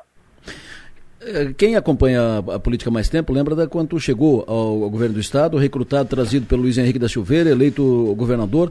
É, era no time, era, era você e o Alexandre, né? Que eram os menudos do, do Luiz Henrique, um, uns guris que o Luiz Henrique trouxe de Joinville, uns geniozinhos que o Luiz Henrique trouxe de, Joinville, e rapidamente você se destacou uh, no processo, tanto que veio a ser secretário da Fazenda e veio ser pre, presidente da Selep, a sua capacidade uh, demonstrada. Era um tempo, né? Aquele era um tempo tempo, era um momento com aquelas circunstâncias. O senhor assume o Estado hoje, noutras circunstâncias, no outro tempo, evidente, mais amadurecido, mais preparado, consolidado no, no, no mercado. E vai enfrentar algumas. Uh, situações como, por exemplo, há uma gritaria hoje dos prefeitos pela redução do, do ICMS, pela derrubada do ICMS, que afeta na receita dos municípios, na, no retorno do, do ICMS. Segundo, uh, o senhor foi secretário da Fazenda, por exemplo, no período da Dilma.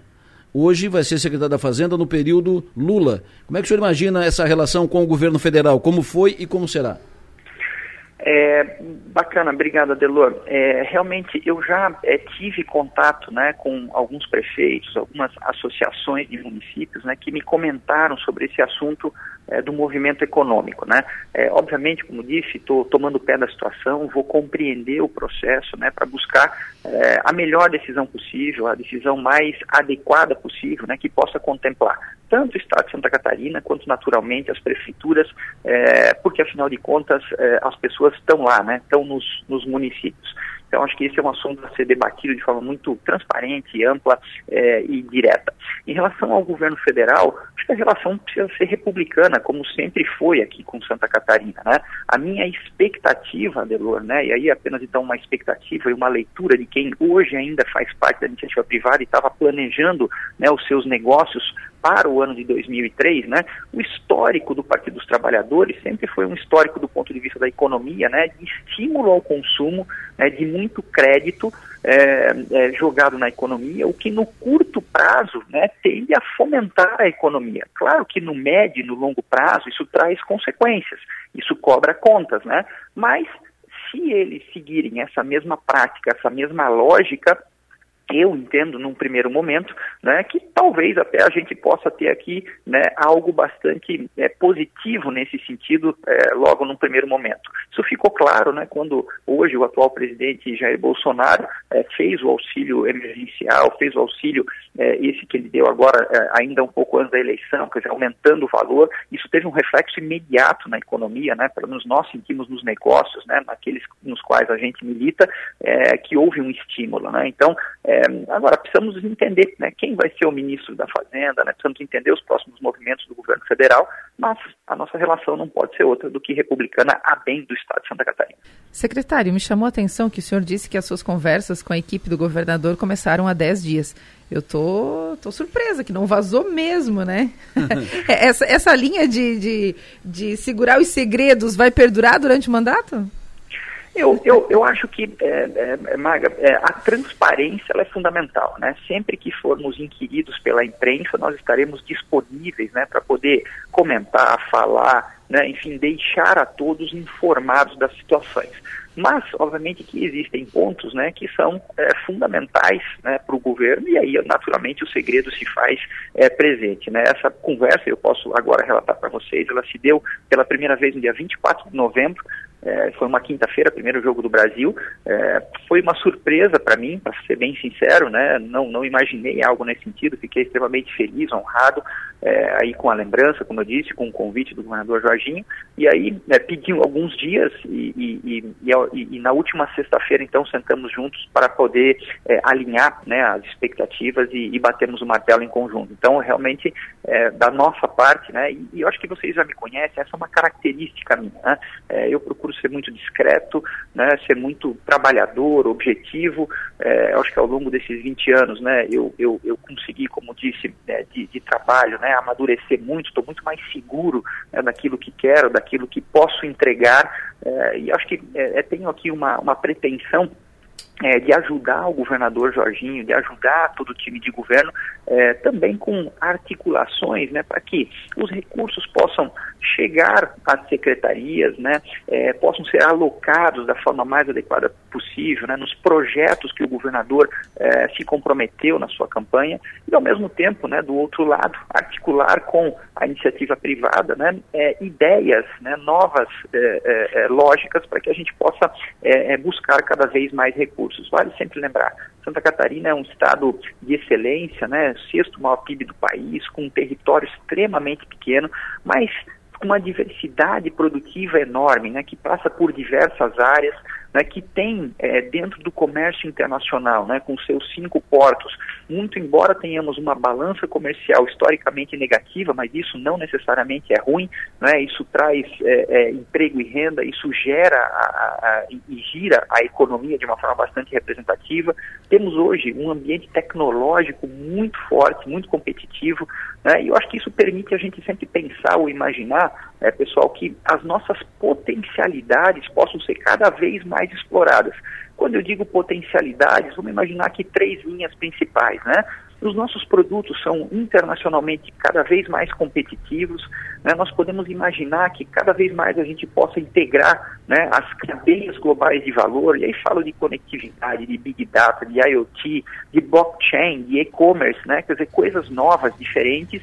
E, e, por último, né, e não menos importante, eu diria até super relevante, a nossa indústria, né, uma indústria com alta sofisticação, nos processos produtivos, que tem muita automação, que tem robótica avançada.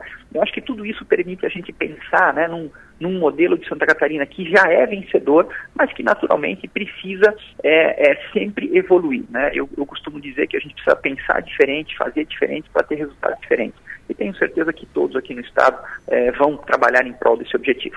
Secretário, o valor do ICMS do combustível vai manter no mesmo patamar de hoje, com redução, ou vai voltar ao, ao padrão anterior? Adelor, essas são todas decisões das quais eu preciso tomar ciência, né? Obviamente que muitos já falaram comigo sobre isso, mas eu não tenho um estudo mais aprofundado, né? não consigo emitir uma opinião é, direta sobre esse tema. Então, na medida em que a gente for evoluindo, vou ter o maior prazer de voltar com vocês é, na Rádio Som Maior para debater temas é, de uma forma mais. O Piara? Eu, eu queria saber do, do, do secretário uh, também uh, essa questão. Quando estava na, uh, na Federação das Indústrias semana passada, o governador eleito Jorginho Melo disse que queria um secretário com um olho no caixa, mas um olho também nas, nas questões do empresariado, nas aflições do empresariado. A gente tem um empresariado que quer menos imposto. Como é que o senhor vai, vai equacionar essa questão da necessidade do caixa com a, a, a posição de, de reduzir impostos também expressa pelo governador naquele encontro? Eu acho que de forma sempre respeitosa e habilidosa. Né? O nosso objetivo, Piara, é justamente compreender as necessidades do Estado, né? os recursos necessários para a Secretaria Sim, para que a gente possa atender a sociedade né, é, de uma forma cada vez mais adequada, e sim entender esse momento econômico pelos quais né, os setores é, empresariais, né, essa grande diversidade produtiva que a gente tem em Santa Catarina passa. Né, alguns deles mais consolidados, outros menos, precisando de apoio, precisando de ajuda, e naturalmente a gente vai sempre dialogar. Eu penso é, sempre que o associativismo né, é algo importantíssimo para o Estado de Santa Catarina, né, ele fortalece posições, né, ele facilita a evolução das pessoas, dos negócios, né, porque quando há muita gente pensando junta, né, isso naturalmente vai fazer com que ideias brotem, com que sinergias sejam criadas, e é dentro desse contexto, Piara, que né, eu pretendo trabalhar. Né? Eu sempre fui alguém que construiu soluções em conjunto, né? nunca decide monocraticamente, né? para que a gente possa é, justamente tentar contemplar todas as frentes. Por óbvio que nem tudo né, serão flores, nós não vamos agradar a todos, mas né, o objetivo, como disse, é acertar muito mais do que errar. E se a gente fizer isso, nosso governo vai ser um governo de absoluto sucesso. Kleber, Cleverson, muito obrigado pela tua atenção. Cleverson Silver, novo secretário da Fazenda do Estado de Santa Catarina. Prazer ouvi-lo, prazer tê-lo de novo uh, no, no, processo e estreitando esse, esse, contato. Faça um grande trabalho na Fazenda, o Estado precisa e será muito bom para a economia do Estado. Muito obrigado pela entrevista. Obrigado, Adeloro, Piar, todos os ouvintes da Rádio Som Maior. Prazer enorme falar com vocês e viva Santa Catarina. Vamos com tudo.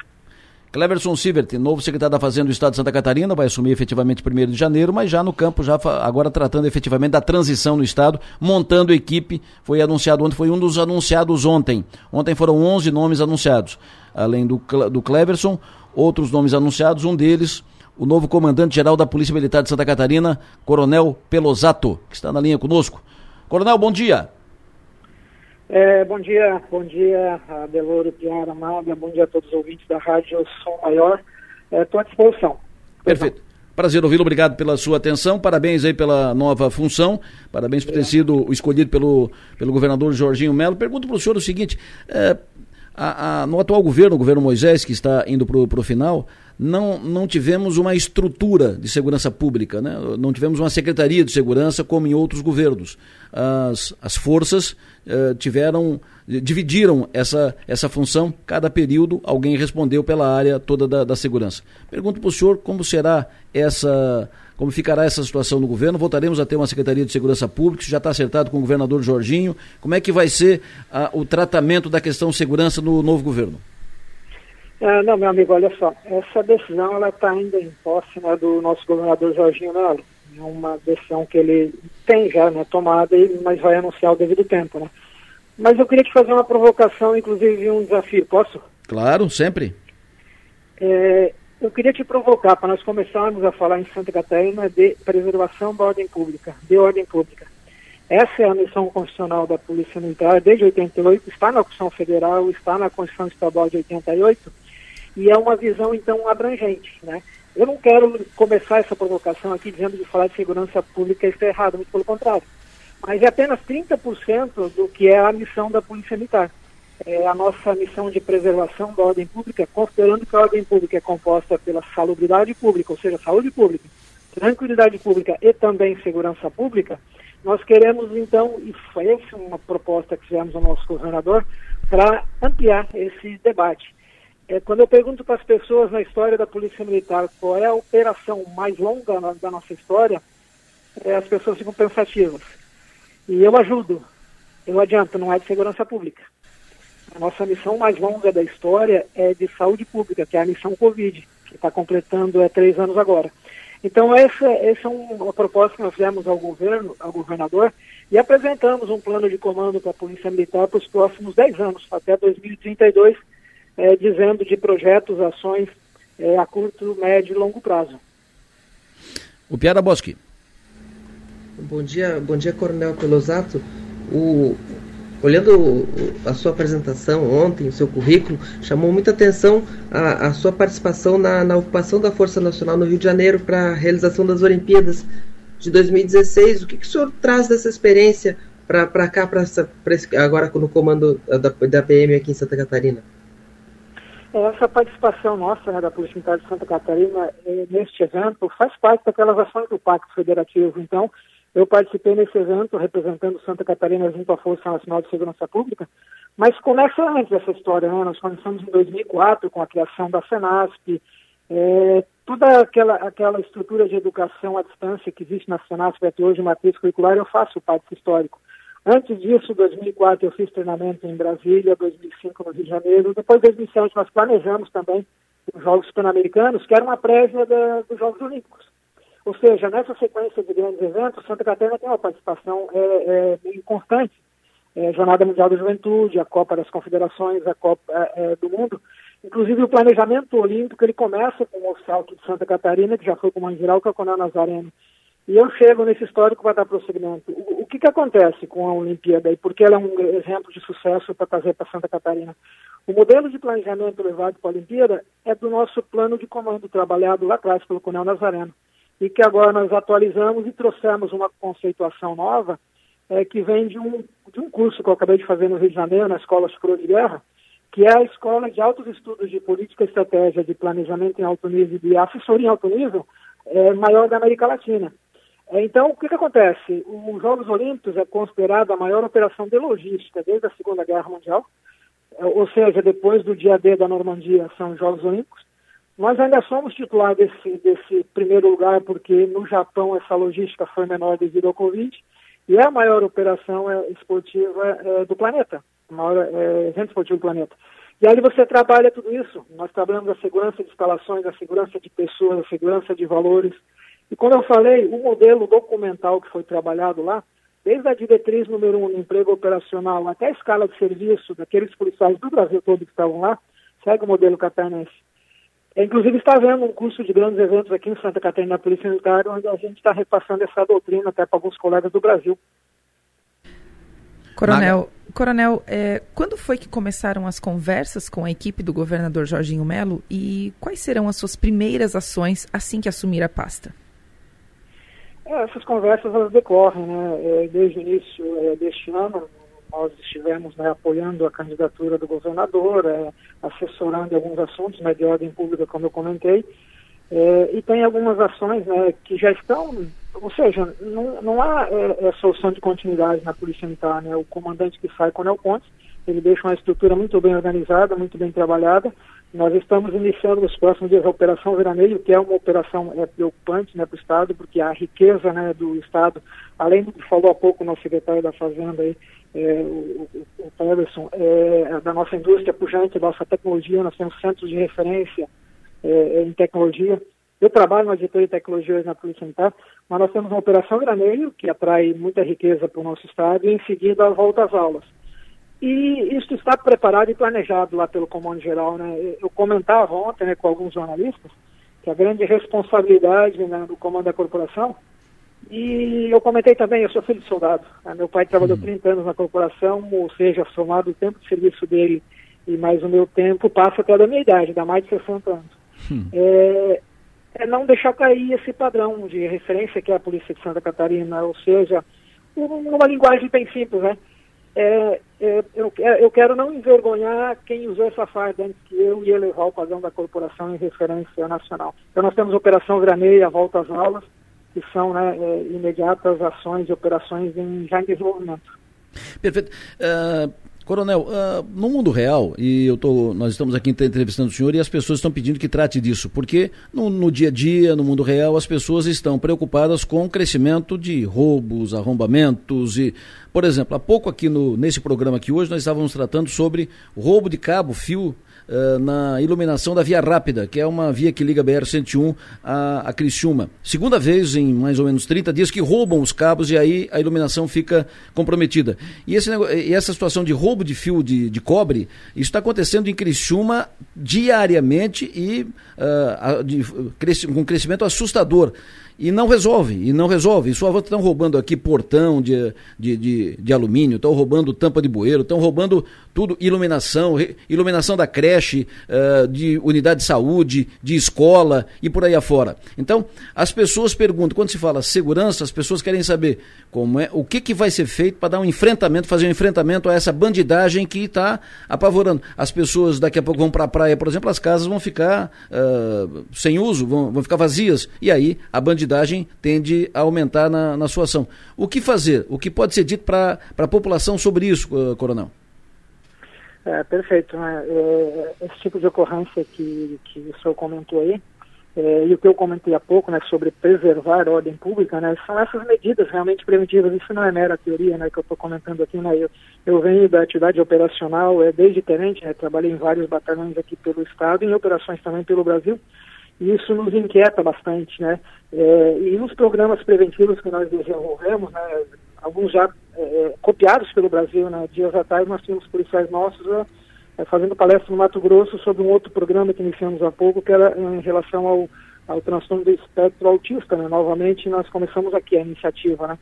E os outros programas preventivos, né, como a rede escolar, a rede de vizinhos, a, a rede comercial, a rede rural, é, são todos programas preventivos o furto de, de, de, fios de cobre, e, nesse trabalho que a gente faz, com essa visão sistêmica né, das corporações, ou seja, multiagências, é um trabalho em conjunto feito com a inteligência também da Polícia Civil, da Polícia Judiciária, para identificar é, alguém está comprando esses materiais, né? Concorda comigo? Claro. Então, por vezes é difícil né, evitar que um furto como esse aconteça. Mas é, talvez fazendo a investigação no sentido inverso, descubra quem é esse receptador e a gente chegue aos agentes, na verdade. É, o, os receptadores, eles são quase que conhecidos, né? O, todo mundo sabe que é, rouba para vender, para vender. Se, se, não tiver para quem vender, não rouba. E é, então, se não, se não agir lá na ponta, que, que é o receptador, vão continuar roubando, né? E mas por que não age lá na ponta? É, mas na verdade, seguinte, ela tem, tem sido feito né, esse trabalho de investigação, né, principalmente pela Polícia Civil, pela nossa, nossa inteligência, e tem sido né, combatido, tanto que as ocorrências né, é, de prisão, né, de, de autores desse furto ou de receptadores, elas têm acontecido, né, e, claro, né, vai se intensificar mais ainda esse, esse combate, né, esse crime, não só esse, outros tipos de crime, né, é, como outros, assim, de, de, de uma agressividade muito maior, né, que é a violência é, contra a mulher, vários programas né, na PMFC, na Polícia Civil, em Santa Catarina, são referência é, no Brasil de proteção à mulher. Mas olha só, nós nunca estamos né, satisfeitos, sempre estamos inquietos, nós queremos sempre melhorar. Então, são áreas que vão ser trabalhadas, o governador Jorginho Melo é, trata muito disso, a nossa vice-governadora também, né, nos cobra essa atenção cada vez maior né, na violência doméstica e crimes também é, mais violentos. Né.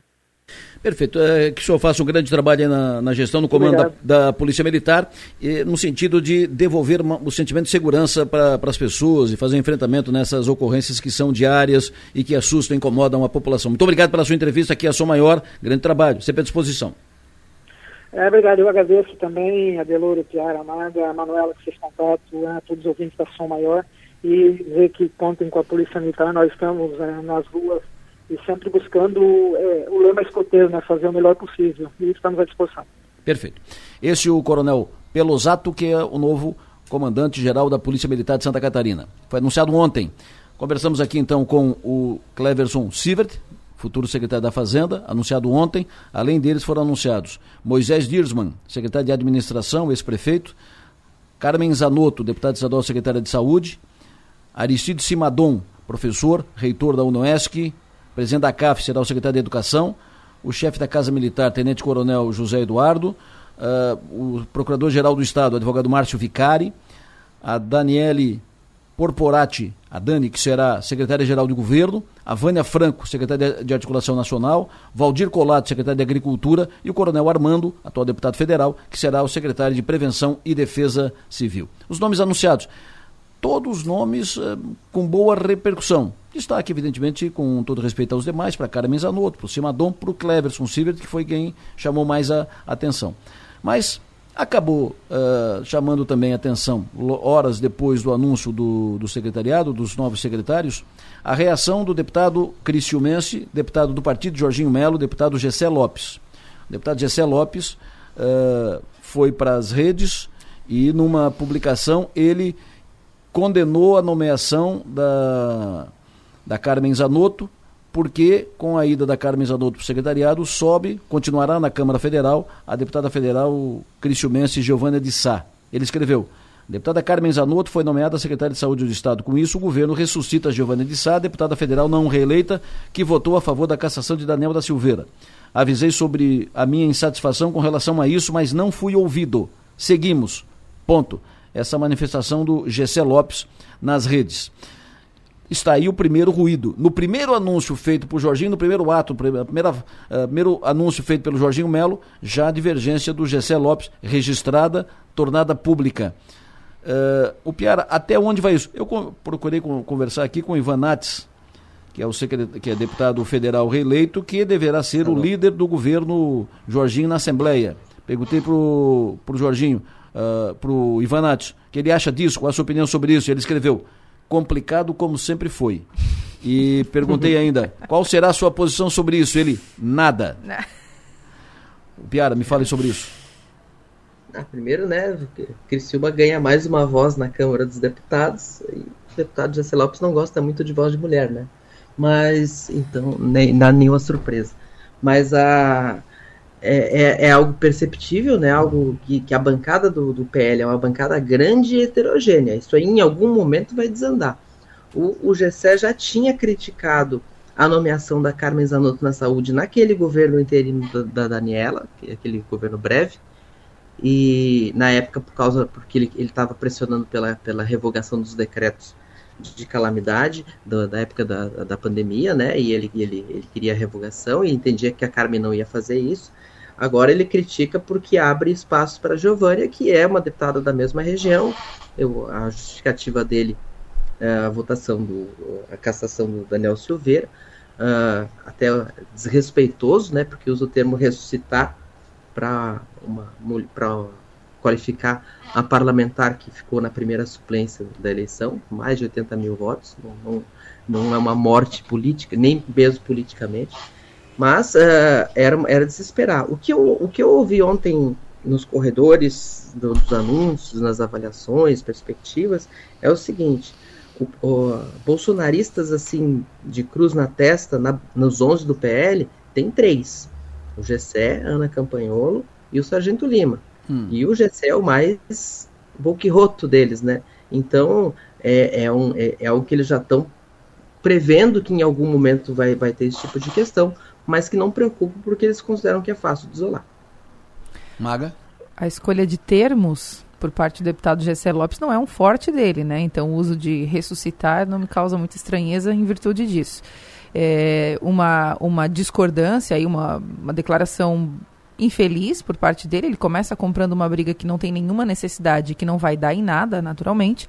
E as duas vezes em que ele é, reclamou da indicação da Carmen, da deputada Carmen Zanotto, mostra, é, muda o motivo, mas é a mesma pessoa. Então, muito me parece que ele tem um problema com a própria Carmen Zanotto, né? Porque ele fica encontrando razões aí. Especialmente essa em que ele diz, ah, mas a, a de Sá, a deputada Giovanna de Sá, votou favorável aí é, numa questão envolvendo o deputado Daniel da Silveira, que em nada nos afeta aqui, na nossa cidade, no nosso estado, e que me parece uma busca insana, assim, por encontrar um motivo plausível para fazer uma reclamação com relação à indicação da Carmen Zanotto é, começa fazendo uma, uma, uma, dando o Piara usou um termo chamado canelada, né? Ah, começou a canelada. Vai, ó, e a gente está num período de, de Copa do Mundo, do pesco, parece que do pescoço para baixo é tudo canela, né? Pelo que a gente está percebendo. Mas é, acho que terão outras pautas que vão entrar nessa rota de colisão, citando esses três deputados que são mais é, bolsonaristas de cruz na testa, como foi dito agora, que é que envolve a questão da faculdade gratuita. Tá? Essa questão certamente vai passar por, por, por divergência dentro do PL e esses três eh, parlamentares citados certamente farão grande oposição contra esse projeto do Jardim Melo. Então, porque vem numa linha aí que eles discordam. Então, acho que, mais especificamente nessa questão do, da declaração do deputado Gessé Lopes, que, fez, que, que aconteceu ontem no Twitter, eh, não tinha nenhuma necessidade. Ah, ah, penso fora de ponto, desnecessário. Primeiro, Uh, acabou de, de anunciar.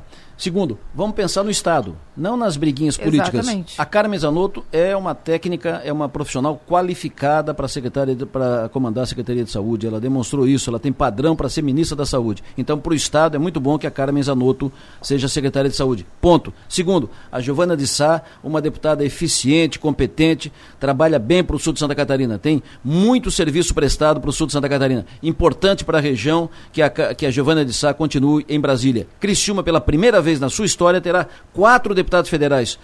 A Giovana é muito competente. Serviço prestado. O Ricardo Guido se reelegeu, Daniel Freitas se reelegeu e a Júlia Zanata chega lá. O que tem que trabalhar agora é que os quatro se entendam para trabalhar por pautas comuns para a cidade pra, e para a região. Ponto. Vamos pensar na cidade, vamos pensar na região, não nas picuinhas políticas. Ah, porque essa me olha atravessado, não, porque essa não vota como eu quero, aí eu não quero. Que isso, pensar grande.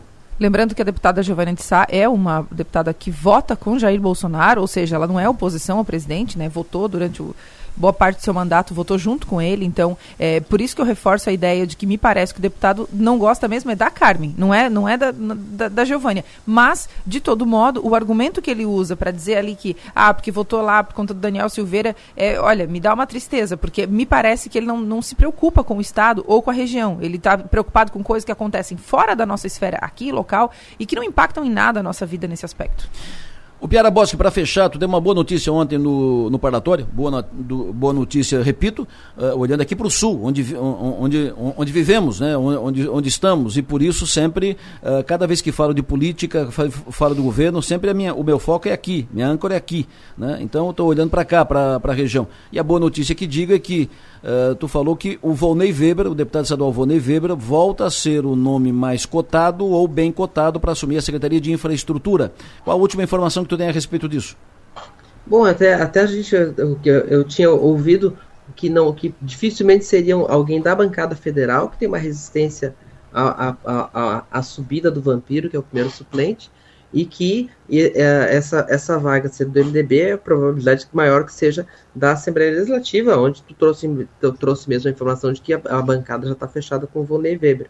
Uh, e depois do que a gente conversou, ainda veio a nota do, do, do, do, do Valdir Cobalcini, deputado federal, né, dizendo que não será é, para negar os rumores de que, de que pode de que pode assumir Brasília, diz que nas últimas semanas meu nome foi lembrado para ser secretário, fico feliz porque ocupei essa cadeira, sinal de que deixei resultados positivos, mas tenho um compromisso com aqueles que depositaram sua confiança no meu trabalho. Ano que vem estarei em Brasília como deputado federal por Santa Catarina. Se colocou à disposição do Jorginho para trazer recursos, etc.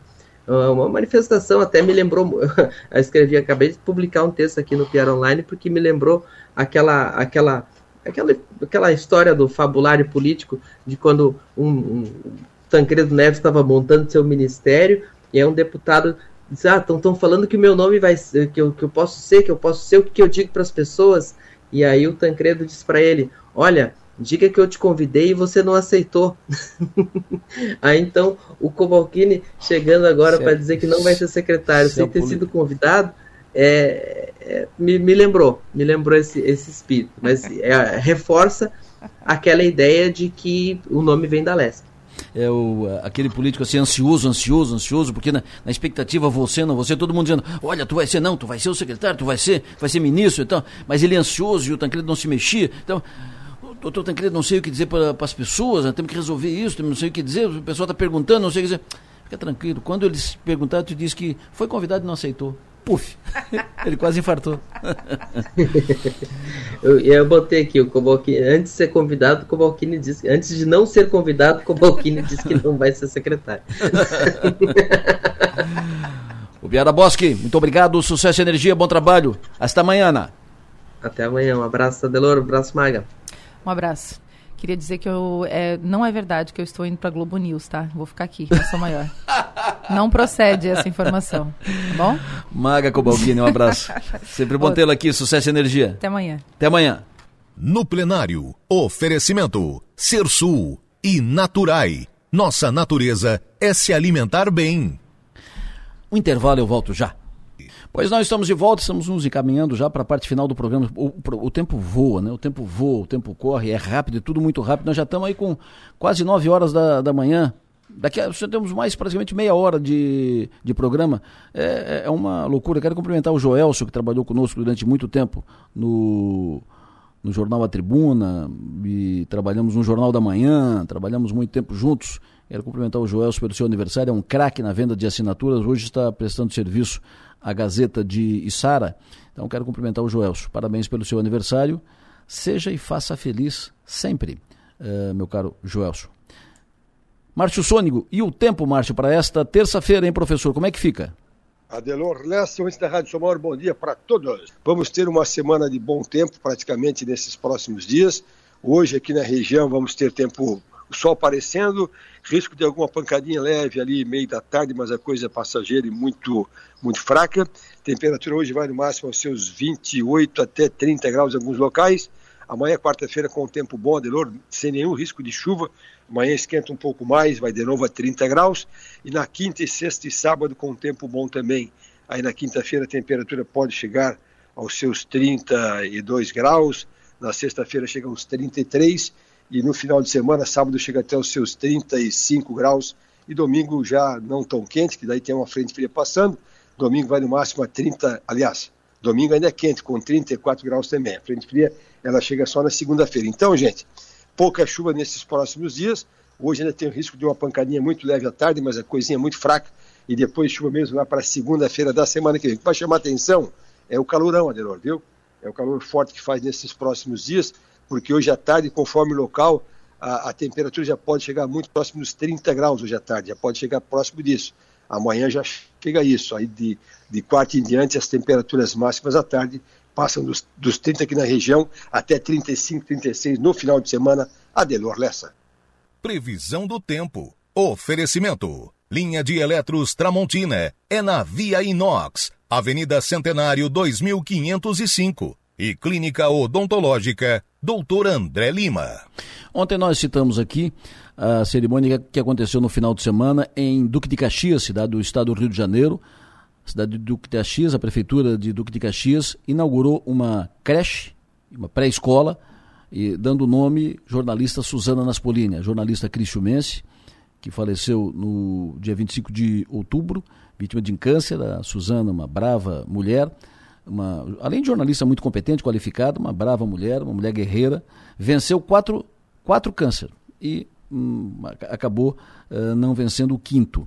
Ela faleceu aos 49 anos. E ela fez, como já disse, um belíssimo trabalho no Rio de Janeiro. Belíssimo trabalho. Da, das jornalistas mais populares da TV Globo no Rio de Janeiro. Deixou sua marca por anos, fazendo jornalismo comunitário. Por isso o reconhecimento. Ela está tendo obras que estão sendo inauguradas com o seu nome, em homenagem ao que fez. Falei que a Júlia Naspolini, filha da Suzana, e a mãe da Suzana, Maria da Alfarra Naspolini, que foi vice-prefeita em Criciúma, vereadora em Criciúma, estavam na cerimônia lá em Duque de Caxias, representando a, a família, representando a Suzana. E eu tenho o prazer de trazer agora ao programa a palavra da Júlia, Júlia Naspolini. Bom dia, Júlia, como é que vai? Oi, bom dia. Tudo bem, querida? É, Tô você? Tudo bem, querida. Sempre bom te ouvir. E sempre é bom falar da, da, da, tua mãe, das homenagens que ela vem recebendo. Não sei se vocês já sabem, mas nessa, nessa série de homenagens para a Suzana, o diretório acadêmico aqui da Escola de Comunicação da Unesc, da Ecocria, o, o diretório acadêmico fez uma assembleia e decidiu uh, dar o nome, se batizar como diretório acadêmico Suzana na, Naspolini. Vocês sabiam disso já, não? Não, não sabia não, que legal. É, já tem, isso, essa decisão já está tomada, então a Suzana já está também eternizada aqui na, no mundo acadêmico aqui em Criciúma, na Unesco, o diretório acadêmico ah, da, da Escola de Comunicação tem o nome de Diretório Acadêmico Suzana Naspolini. Me fale, Júlia, sobre tudo isso, esse momento, essa, essas homenagens para tua mãe, os momentos eh, vividos, né, difíceis, mas também os momentos de alegria, né, e a tua mãe muito popular aí no, no, no Rio de Janeiro. A gente que tra nós trabalhamos com ela aqui em Criciúma, aqui na, no tempo da RBS ainda, é, sabíamos da sua garra, da sua energia, né, o quanto ela é, quanto ela é, é persistente, né, decidida, né, e corajosa, porque para fazer o trabalho que ela fazia no Rio de Janeiro, é, ela tem que ter coragem e energia. Me fale disso. Quero te ouvir. Nossa, sim, com certeza. É, foram momentos muito difíceis, assim, pra gente, ultimamente mas ver todo esse carinho que ela tinha, que as pessoas tinham por ela, é, com certeza conforta muito. Acho que tanto eu quanto a minha avó, com certeza, é, ela era muito, muito querida aqui no Rio quando a gente, quando ela lançou o livro dela em 2019. A gente já teve, conseguimos uma, um pouco, tivemos um pouco mais de noção disso, assim, que foi uma, uma resposta muito, muito boa, assim, nos dois lançamentos que ela fez aqui, vieram muitas pessoas, assim, de todos os cantos do Rio de Janeiro, porque com o quadro dela, é, ela ia para todos os campos do estado do Rio, para as pessoas chamavam o quadro dela, né, para reivindicar por direitos básicos que elas não estavam tendo. Ela mãe dava voz para essas pessoas é, e tratava os problemas de uma forma muito leve, mas ao mesmo tempo mostrando, não tirando o valor deles, mas tornava isso uma, uma tirava uma alegria desses problemas também, assim como ela fazia na vida dela, ela fazia no trabalho dela. E é muito bom ver que, assim, claro, eu sou suspeita, eu amava o trabalho dela, eu adorava ver as reportagens dela, me divertia muito, mas eu fico muito feliz e as outras pessoas gostavam muito disso também. e continuam lembrando do trabalho dela, dos valores que ela passava, tanto na TV, quanto nos livros, quanto na rede, nas redes sociais. E ver que mesmo depois que, de tudo que aconteceu, ela estava afastada já há um tempo da TV, há um ano e pouco. É, ver que mesmo assim as pessoas continuam gostando muito dela, é, não esqueceram dela, sabe? E essas homenagens, elas a tornam eterna para todos nós. Eu sei que para mim, eu sempre vou lembrar dela, imagina. Mas essas homenagens tornam ela eterna para todo mundo, uma forma que ninguém vai esquecer tudo que ela falava e acreditava. Legal, é ela da, das reportagens dela. Me chamou, me chamou a atenção uma, uma, vez, a gente viu aqui, eu comentei com a, com a Maria. Maria, olha a Suzana, Maria. Um dia, um, um dia que ela apareceu numa reportagem subindo, numa, trepando numa árvore, né? Lá em cima e tal. Outro dia a, a, apareceu ela uh, descendo, descendo a ladeira no carrinho de, de rolimã, né? Outro dia pulando lá num, num, num, boneco lá e tal. Agora, era marcante quando ela ia numa comunidade, ela ia lá ouvir a comunidade, tinha que fazer, por exemplo, rede de esgoto naquela rua. Ela ia lá ouvir a comunidade, vinha aqui apertar apertava a prefeitura, apertava isso, vim daqui, tal, tal, tal, até que um dia a autoridade competente ia lá na, na comunidade e assumiu um compromisso. Olha, em dezembro do. Em dezembro nós vamos fazer. Ah, em dezembro. Ela pegava um calendário, colocava no ar, que dia de dezembro? Eu vou anotar aqui. Dia 18 de dezembro eu volto aqui para conferir a inauguração da rua. E isso comprometia a autoridade e resolvia o problema da, da comunidade. E dia 18 de dezembro ela voltava lá cumprindo o prometido. Isso a fez muito forte e uma ligação muito forte com a, com a, a, a comunidade do, do, Rio de Janeiro. Como é que era a relação da, da Suzana fora do ar aí no, no, no Rio de Janeiro, uh, pelo trabalho que ela fazia, Júlia? Olha, era, era ótimo, assim, tanto porque como você disse, assim, ela sempre voltava nos lugares que ela ia, então ela virava amiga dos moradores dos, lugares, dos locais que ela ia. Até porque nas reportagens que ela fazia, isso do carrinho rolimã, dela subir na árvore, isso eram todas coisas, assim, depoimentos que os moradores usavam para ela. E o meu filho tem que quer brincar, mas ele desce ali, o carrinho rolimã, e é perigoso porque não tem asfalto e não sei o quê se o filho do, do morador faz isso todo dia, porque, sabe, ela faz isso também na TV, sabe? Então foi por essas histórias, essas ideias que os moradores contavam, depoimentos, que ela ia formando as matérias. E como ela tinha muita frequência, ela ia com muita frequência nesses lugares, ela voltava para cobrar obra, daí, na maioria das vezes, nunca era resolvido na primeira vez, então tinha que voltar uma segunda, uma terceira, uma quarta. Imagina, teve lugar que ela foi mais de 15 vezes. Então ela virava amiga dos moradores. Ela falava de mim, falava da família, assim, conversava. é, vários moradores dela tinham o celular dela, então mandavam coisa no final de semana para ela também. Tem até uma, uma, uma, uma, uma moradora que chegou a virar muito amiga dela, virou amiga minha, quase a família toda, porque começou, né, ia lá com muita frequência, era um bairro que ela ia com muita frequência, então sempre que não era talvez na rua dessa moradora, ia numa outra, mas via ela. E vieram grandes amigas hoje em dia, assim, a Vanessa. Vieram super amigas. É, e começou com ela chamando a minha mãe para ir na rua dela resolver um problema. Ô, Júlia, uh, tu, tá, tu tá em vias já, tu, tu tá indo para o vestibular, né? Já, já. Na verdade, estou indo para o terceiro ano do ensino médio agora, na verdade. Vai, vai, vai, fazer vestibular daqui a pouco. Tu vai seguir esse, esse caminho também do jornalismo, não? Com teu pai e a tua mãe? Olha, assim, eu tenho um aninho para decidir, um pouco menos de um aninho para decidir isso, né? mas eu não tenho nada decidido, decidido, mas com certeza é a minha primeira opção, assim. Eu não gosto de marcar, porque daqui a pouco, ah, vai ter que fazer daqui a pouco, claro, né? Claro. mudar de ideia. Mas é com certeza a minha primeira opção. Eu fiz uns vestibulares para treinar esse ano e nos que eu tive que botar o curso, eu botei jornalismo. Legal. Uh, filha do Maurício, filha da, da Suzana, tem, tem, no, tem no gene, tem no, no DNA. Tu fica no Rio de Janeiro ou, ou tu vem para cá com a, com a tua avó? É, eu quero muito me formar aqui no Rio. Né? Estou na minha escola desde que eu sou muito pequenininha. Na mesma escola desde cinco anos. Eu cresci com toda a minha turma. Eu tenho muito, muito carinho pela minha escola. E, assim, eu quero muito terminar o terceirão com quem eu comecei a escola, sabe?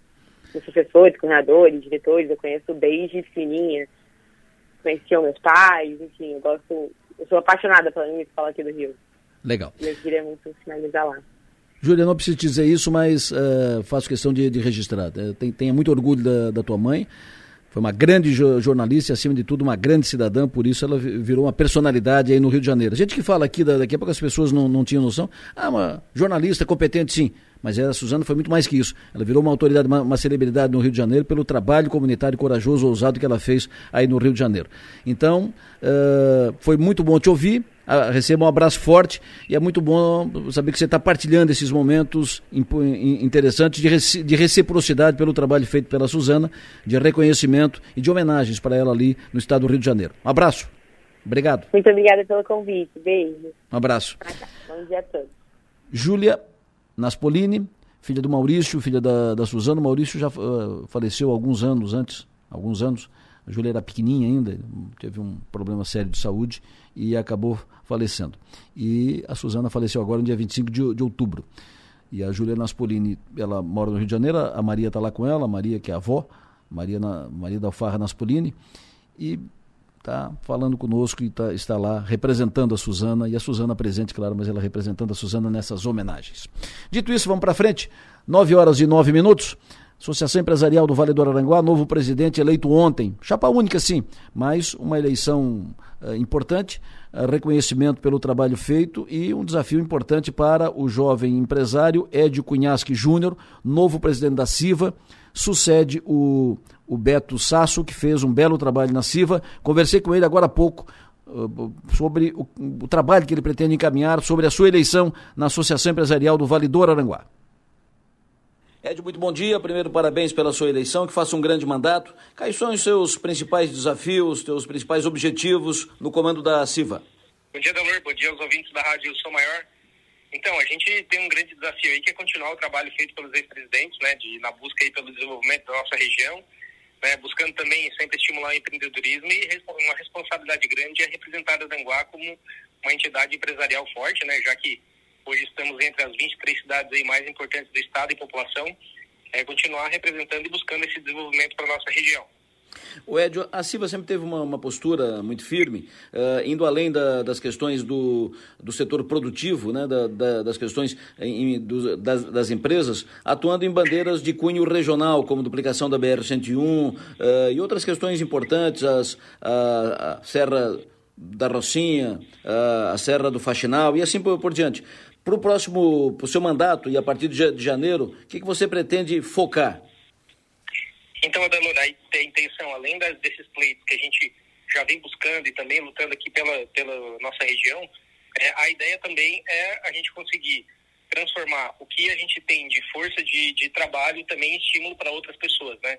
Então, uh, hoje a gente, na nossa região, tem aqui um, um, um grandes empreendedores, grandes uh, iniciativas, né?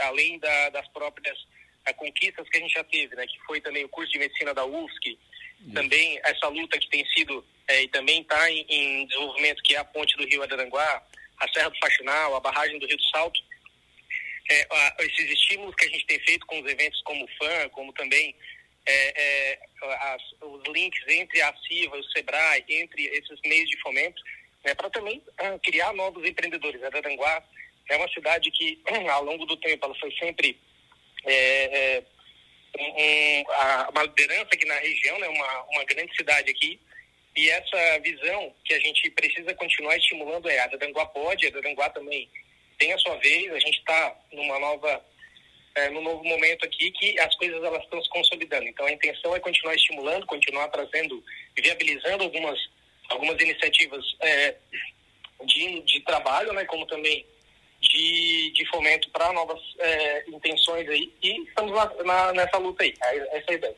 Perfeito. Dessas, dessas bandeiras que, que citei há pouco, o que tu imagina que será mais importante, que vai merecer maior atenção? Então, acho que, assim, né, uma específica que a gente tem notado, assim, muito, uh, uma preocupação muito grande também é com a consolidação do curso de medicina, né, porque ele é uma das frentes, assim, importantes da nossa região no aspecto assim, de desenvolvimento na área da saúde, que é uma das frentes que foi feito estudo pelo SEBRAE, a gente está é, é, também continuando nessa luta. E, além disso, também, a gente, a barragem do Rio do Salto ali também tem sido um pleito muito é, solicitado do pessoal do, do, da região de Turva ali, né? Parece que isso também pode ser muito importante para o desenvolvimento da nossa região.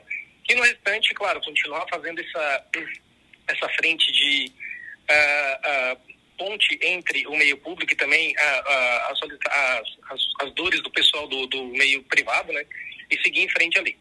Perfeito. Uh, a Silva, como disse, tem, sempre teve um trabalho muito forte nessa, nessa questão. Agora, mais recente, na briga pela manutenção das obras da BR-285, ali na passagem da Serra da Rocinha, Timbé do Sul para cima até, até São José dos Ausentes, e outras tantas, a barragem do Rio do Salto e tal. E certamente, sob teu comando, continuará nessa mesma caminhada, nessa mesma batida.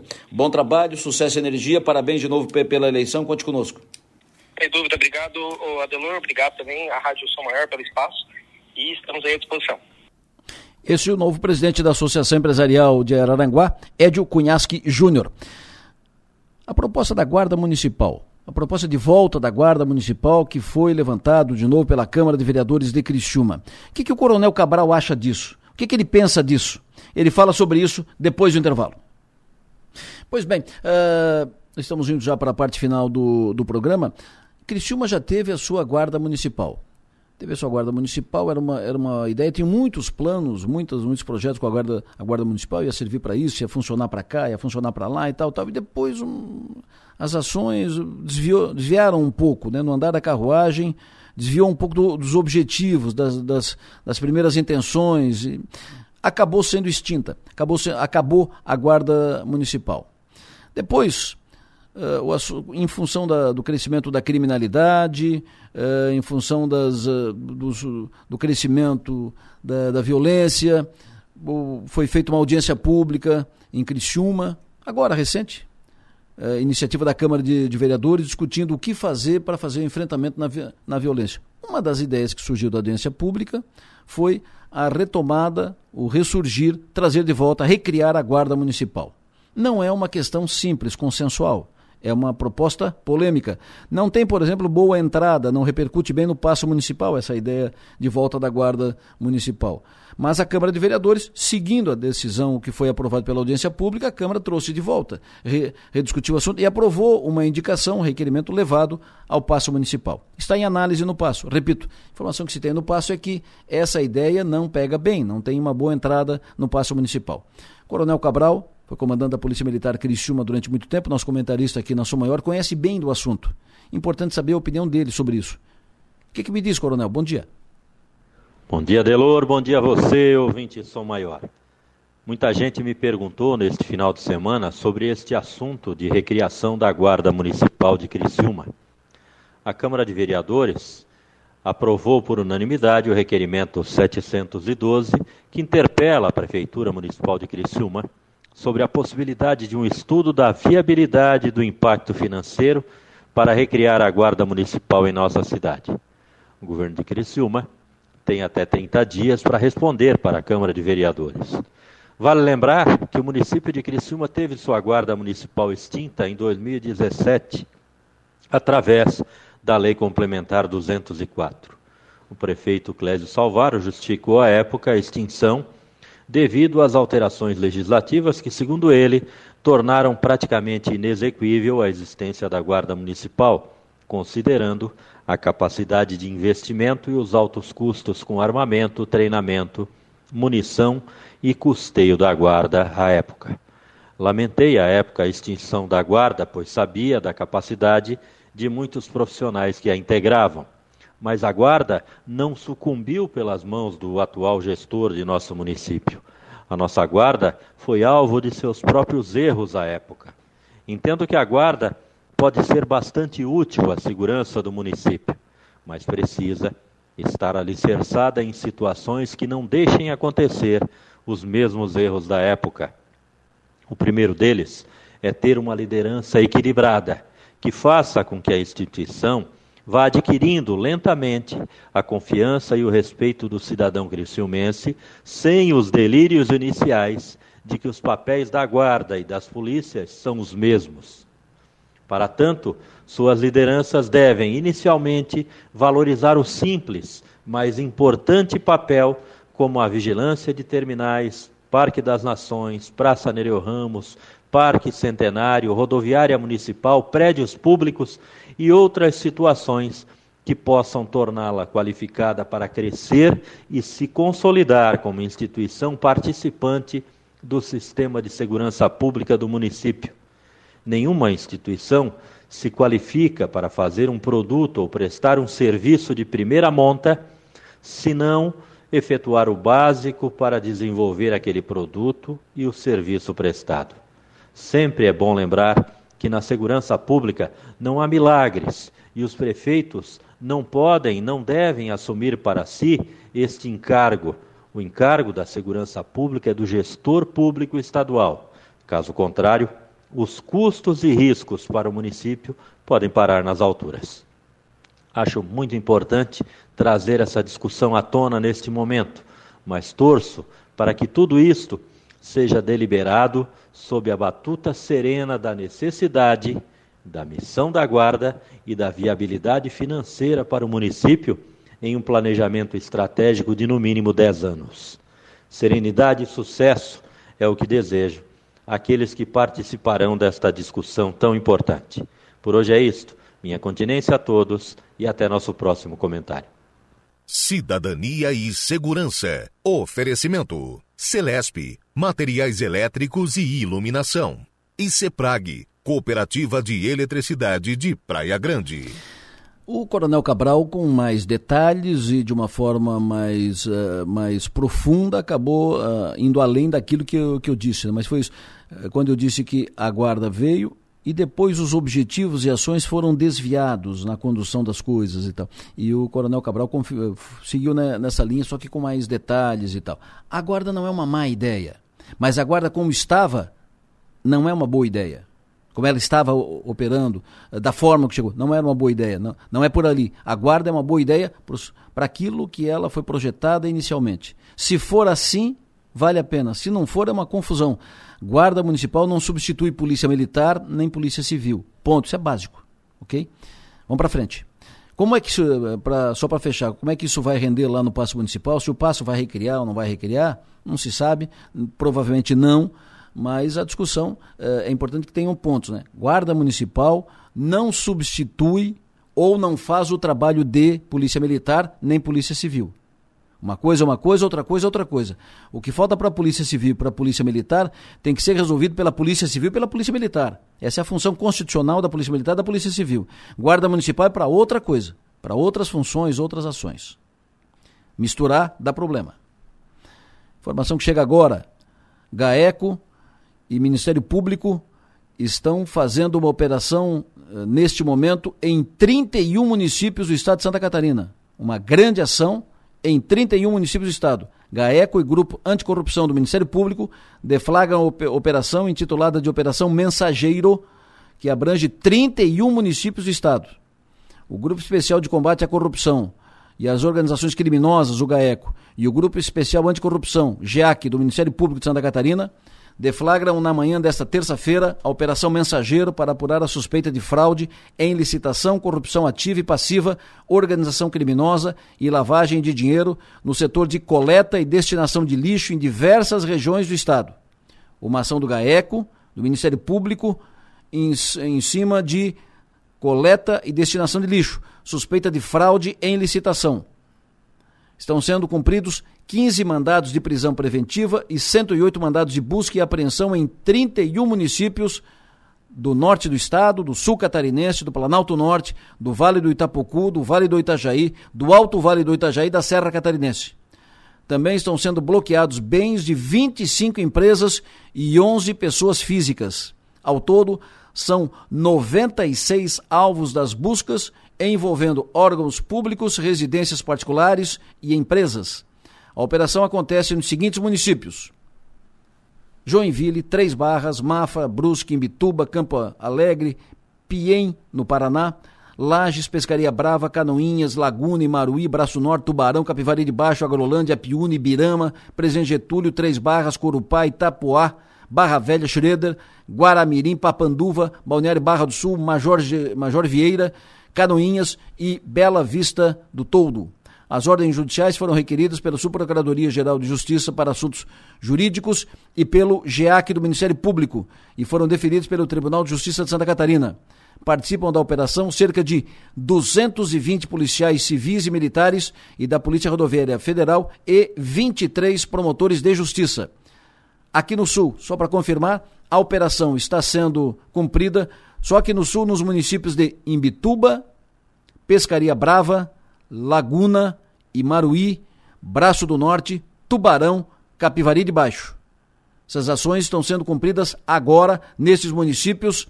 São 15 mandados de bus de prisão, 15 mandados de prisão preventiva e 108 mandados de busca e apreensão em 31 municípios de todo o estado de Santa Catarina. Confirmo, aqui no sul, os mandados estão sendo cumpridos nos municípios de Imbituba, Pescaria Brava, Laguna, Imaruí, Braço do Norte, Tubarão e Capivari de Baixo a ação que está sendo feita, uma operação que está sendo encaminhada neste momento, desde o início da manhã, pelo GAECO, pelo Grupo Anticorrupção do Ministério Público, Operação Mensageiro, que está sendo cumprida em 31 municípios de todo o estado catarinense. Com esta informação, eu fecho o programa desta terça-feira. Agradecendo a audiência de todos vocês, agradecendo a audiência de todos vocês, desejando a todos um ótimo dia, um ótimo dia, um dia tranquilo e que todos se encaminhem para um final de ano muito feliz, né? muito feliz.